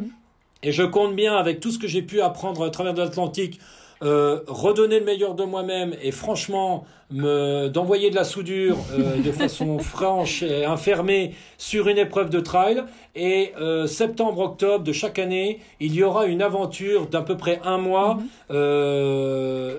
Aventure aventure la première est déjà calée, et on la dévoile pas encore maintenant, mais c'est un véritable projet qui peut être considéré comme un projet de ouf. Et chaque année, il y en aura un. Euh, donc chaque année, il y aura un trail euh, remarquable. Euh, L'année prochaine, il s'appellera Trail de la Vallée des Lacs. Euh, Ensuite, il sera plutôt alpin. Et enfin voilà, il y aura, il y aura trois épreuves très très remarquables où je compte bien donner cher de ma peau, ça c'est clair. Et après, il y aura une épreuve d'un mois, trois semaines, un mois. Euh, à chaque fois plus que solide, plus que costaud, avec de l'aventure. Là, ce sera, il y aura un engagement physique énorme. Euh, pour terminer cet été et terminer cette période de confinement, comme j'accompagne des athlètes, euh, les 40 athlètes que l'on accompagne, on a décidé aussi de leur donner, demander un défi perso qui leur semblait totalement impossible à leurs yeux, aussi pour donner une structure à leur euh, saison qu'il n'y avait plus de dossard. Mhm. Donc ils sont chacun partis dans un défi et moi-même, avec Benoît, on est parti dans un défi euh, qui est de réaliser une dizaine de montées remarquables qui font entre 500 et 800 mètres de dénivelé positif dans le massif des Vosges Mhm. et que d'une montée à l'autre, on y aille en vélo. On fait ça le 6, 7, 8 juillet. Ça va représenter 214 km de vélo pour 4000 mètres de positif et 114 km en course à pied avec 8000 mètres de dénivelé positif en alternant. Eh ben voilà, on fait euh, 30 bandes de vélo, on est au pied d'un d'un 800 mètres de dénivelé positif, on le monte, on redescend, on reprend le vélo, on va à la suivante et voilà les voilà ce qui va être le défi. Et puis euh, je vais aussi en septembre faire un triathlon XL à Gérardmer Mhm. et là je peux te dire que c'est un truc de ouf, non pas parce que tout le monde le fait, mais dans l'état physique dans lequel je Ouais, suis revenu. Ça va être compliqué. Et dans l'état physique dans lequel je suis encore à l'heure actuelle, malgré que je m'entraîne tous les jours, je suis à des années-lumière de pouvoir dire qu'en septembre, je ferai déjà rien que dans 15 jours d'être capable de faire ce défi. Et là, du tout, c'est là aussi où je me rends compte que ce qui aurait pu passer très crème il y a trois ans en arrière, de ce défi de 214 km de vélo, 114 à pied avec euh, 12 000 mètres de dénivelé positif, devient rapidement un projet de ouf. Comme quoi, le curseur d'un défi de ouf, il n'est pas forcément à l'image qu'on a de soi-même, il est aussi de la situation dans laquelle on est. Donc je travaille au quotidien pour être capable de retrouver un niveau qui me semble le mien, euh, mais euh, bah, ça veut dire que chaque projet redevient un projet de ouf. Et le triathlon XL à Gérardmer redevient un projet de ouf. Et je me suis fixé un 80 km au Munster Trail euh, en octobre, où là je compte bien retrouver quelques formules euh, du dossard à l'envers, ainsi de suite, pour tout doucement préparer l'épreuve euh, du mois de juin de l'année prochaine et, et me refaire la cerise et préparer des projets euh, pour aller jusqu'au Pacifique avec un gros trail et un défi d'une aventure. Mais vous en entendrez Bah parler oui. au fur et à mesure. Pour ton projet là de cet été de traverser Ouais. à, vélo et de monter de à sommet, pied, ouais. Il y a Joe Grant, je sais pas si tu le connais, peut-être, sûrement. Euh, bien sûr Et se ben connaît. voilà, lui a fait euh, la- une, un peu le même principe donc sur les, Ouais. les Nolan 14, donc euh, dans le Colorado. Ouais. Je pense que Mm. ça serait intéressant que tu lui parles de, ton projet parce que il l'a fait euh, bah, sur, sur 14 sommets. Alors je sais plus, c'était à 2000, plus de 2000 mètres d'altitude. Ouais, ouais, ouais, 4000, j'y suis. Qu- Oui, ouais, ouais, quatre, 4000. voilà. Donc, euh, Ouais. donc voilà, c'est. euh, je pense que ça peut être euh, un bon échange, euh, voilà, entre ouf. Oui, oui, mais, oui, oui, mais alors Joe, euh, forcément qu'on se connaît parce qu'on s'est côtoyé sur les courses Oui. internationales où il était coureur ou euh, quand il accompagnait Anton. Mhm. Et, euh, et forcément, oui, oui, on a. Et qui, il avait aussi ce- cet échange français qui était plus facile. Ouais. Euh, parce que pour la petite histoire avec Anton, voilà, on- forcément on a des échanges et que en 2014, quand je fais top 10 à l'UTMB, en fait j'étais toujours un peu dans le coffre d'Anton et je le rattrape à Trian et on a eu un moment euh, plus que sympathique euh, où bon lui, il- voilà, il était vraiment plus que dans le dur pour euh, passer la ligne d'arrivée loin derrière moi, mais et c'était un moment très sympa. Donc forcément Joe, ouais, ouais, c'est quelqu'un qui a qui a aussi un, voilà, il faut, il fait partie aussi de, de l'image que Ultra il y a quelques années, cet esprit un peu euh, très décalé qu'on- que peuvent avoir les Américains par rapport à ce qu'on connaît, qui est très codifié, très sportif de haut niveau. Et, et donc euh, oui, forcément, mais j'enverrai un petit mot. Voilà. Voilà. En tout cas, des beaux projets hein, euh, qui s'annoncent. Ouais. euh, Ouais, Ça on, prend on a hâte de, de savoir ce que c'est les projets de, de un mois. Finalement, on va t'avoir en podcast tous les ans, si c'est ça. hein. Alors, euh, bon, bah, le, le projet de septembre prochain, effectivement, le- là, je ne vais plus tout maîtriser. Je vais être acteur d'un d'un projet dont j'ai, je l'ai écrit, ça c'est sûr, mais que là, j'ai forcément passé la main à mon équipe et à l'équipe euh, de, des investigateurs de, de, ce, de ce projet, de cette aventure, parce que le projet Etarcos devient aussi une entreprise de quatre personnes, avec euh, un communicant, avec euh, une personne qui fait aussi toutes les, qui va faire aussi les vidéos. On a envie d'être autonome sur beaucoup de choses, donc ça devient d'ici une quinzaine de jours, il va y avoir l'entreprise Etarcos au travers de tous ces projets et, qui est une entreprise qui va être aussi ouverte. donc voilà, à tous ces domaines de l'aventure, ainsi de suite. Donc, donc je, ça, ça, ça va se mettre en place des moyens de communication et de, autour de cette aventure euh, dès, le, dès le printemps euh, prochain ou même avant cet hiver. Ça va commencer à teaser. Je les laisse faire, ils sont professionnels là-dedans. Moi, ça me laisse le temps de, Ouais. de pouvoir préparer au mieux cette aventure euh, dont je ne suis pas sûr d'arriver au bout, mais c'est ça qu'on veut quand on fait de l'aventure. Exactement. Alors, avant dernière question, est-ce que tu as Ouais. une question que tu attends depuis longtemps mais qu'on ne t'a jamais posée? Euh, S'il y a une question dans, dans tous les interviews que, que je peux avoir, euh, et y compris depuis euh, les années trail et y compris depuis la, depuis la, la traversée de, de l'Atlantique, elle est. euh, mais Stéphane Brognard, il veut aller où au travers de tous ces, il veut aller où au travers de tous ces défis, de ces aventures. Euh, ça va te mener à quoi cette histoire? Mhm. euh, Eh ben, euh, alors du coup, ben, je vous la pose, je me la pose parce que personne ne me l'a jamais posée. C'est c'est du long terme. Moi, je sais depuis le début de que j'ai mis en place des aventures, mais depuis tout gamin, j'ai envie de dire. Alors au début, c'était peut-être pour me faire remarquer. Après, c'était pour me développer personnellement. Après, c'était pour en faire un secteur économique, de travailler à plusieurs et de m'enrichir personnellement euh, grâce aux rencontres de personnes qui ont des compétences que je n'ai pas. On s'enrichit et c'est ça presque le le plus important Mhm. j'ai envie de dire, de tout ce, de tout ce bazar. Ça veut dire que je développe des compétences personnelles, je développe un secteur économique au travers d'une entreprise qui est en train de se créer, je continue à faire vivre des aventures et je ne les- je les ai toujours voulu un peu finalement collectives, malgré qu'elles soient individuelles, au travers des traversées, au travers du développement personnel que j'essaie de communiquer, au travers d'un projet que je monte et comme un chef d'entreprise, au travers d'une entreprise, je ne fais jamais tout seul.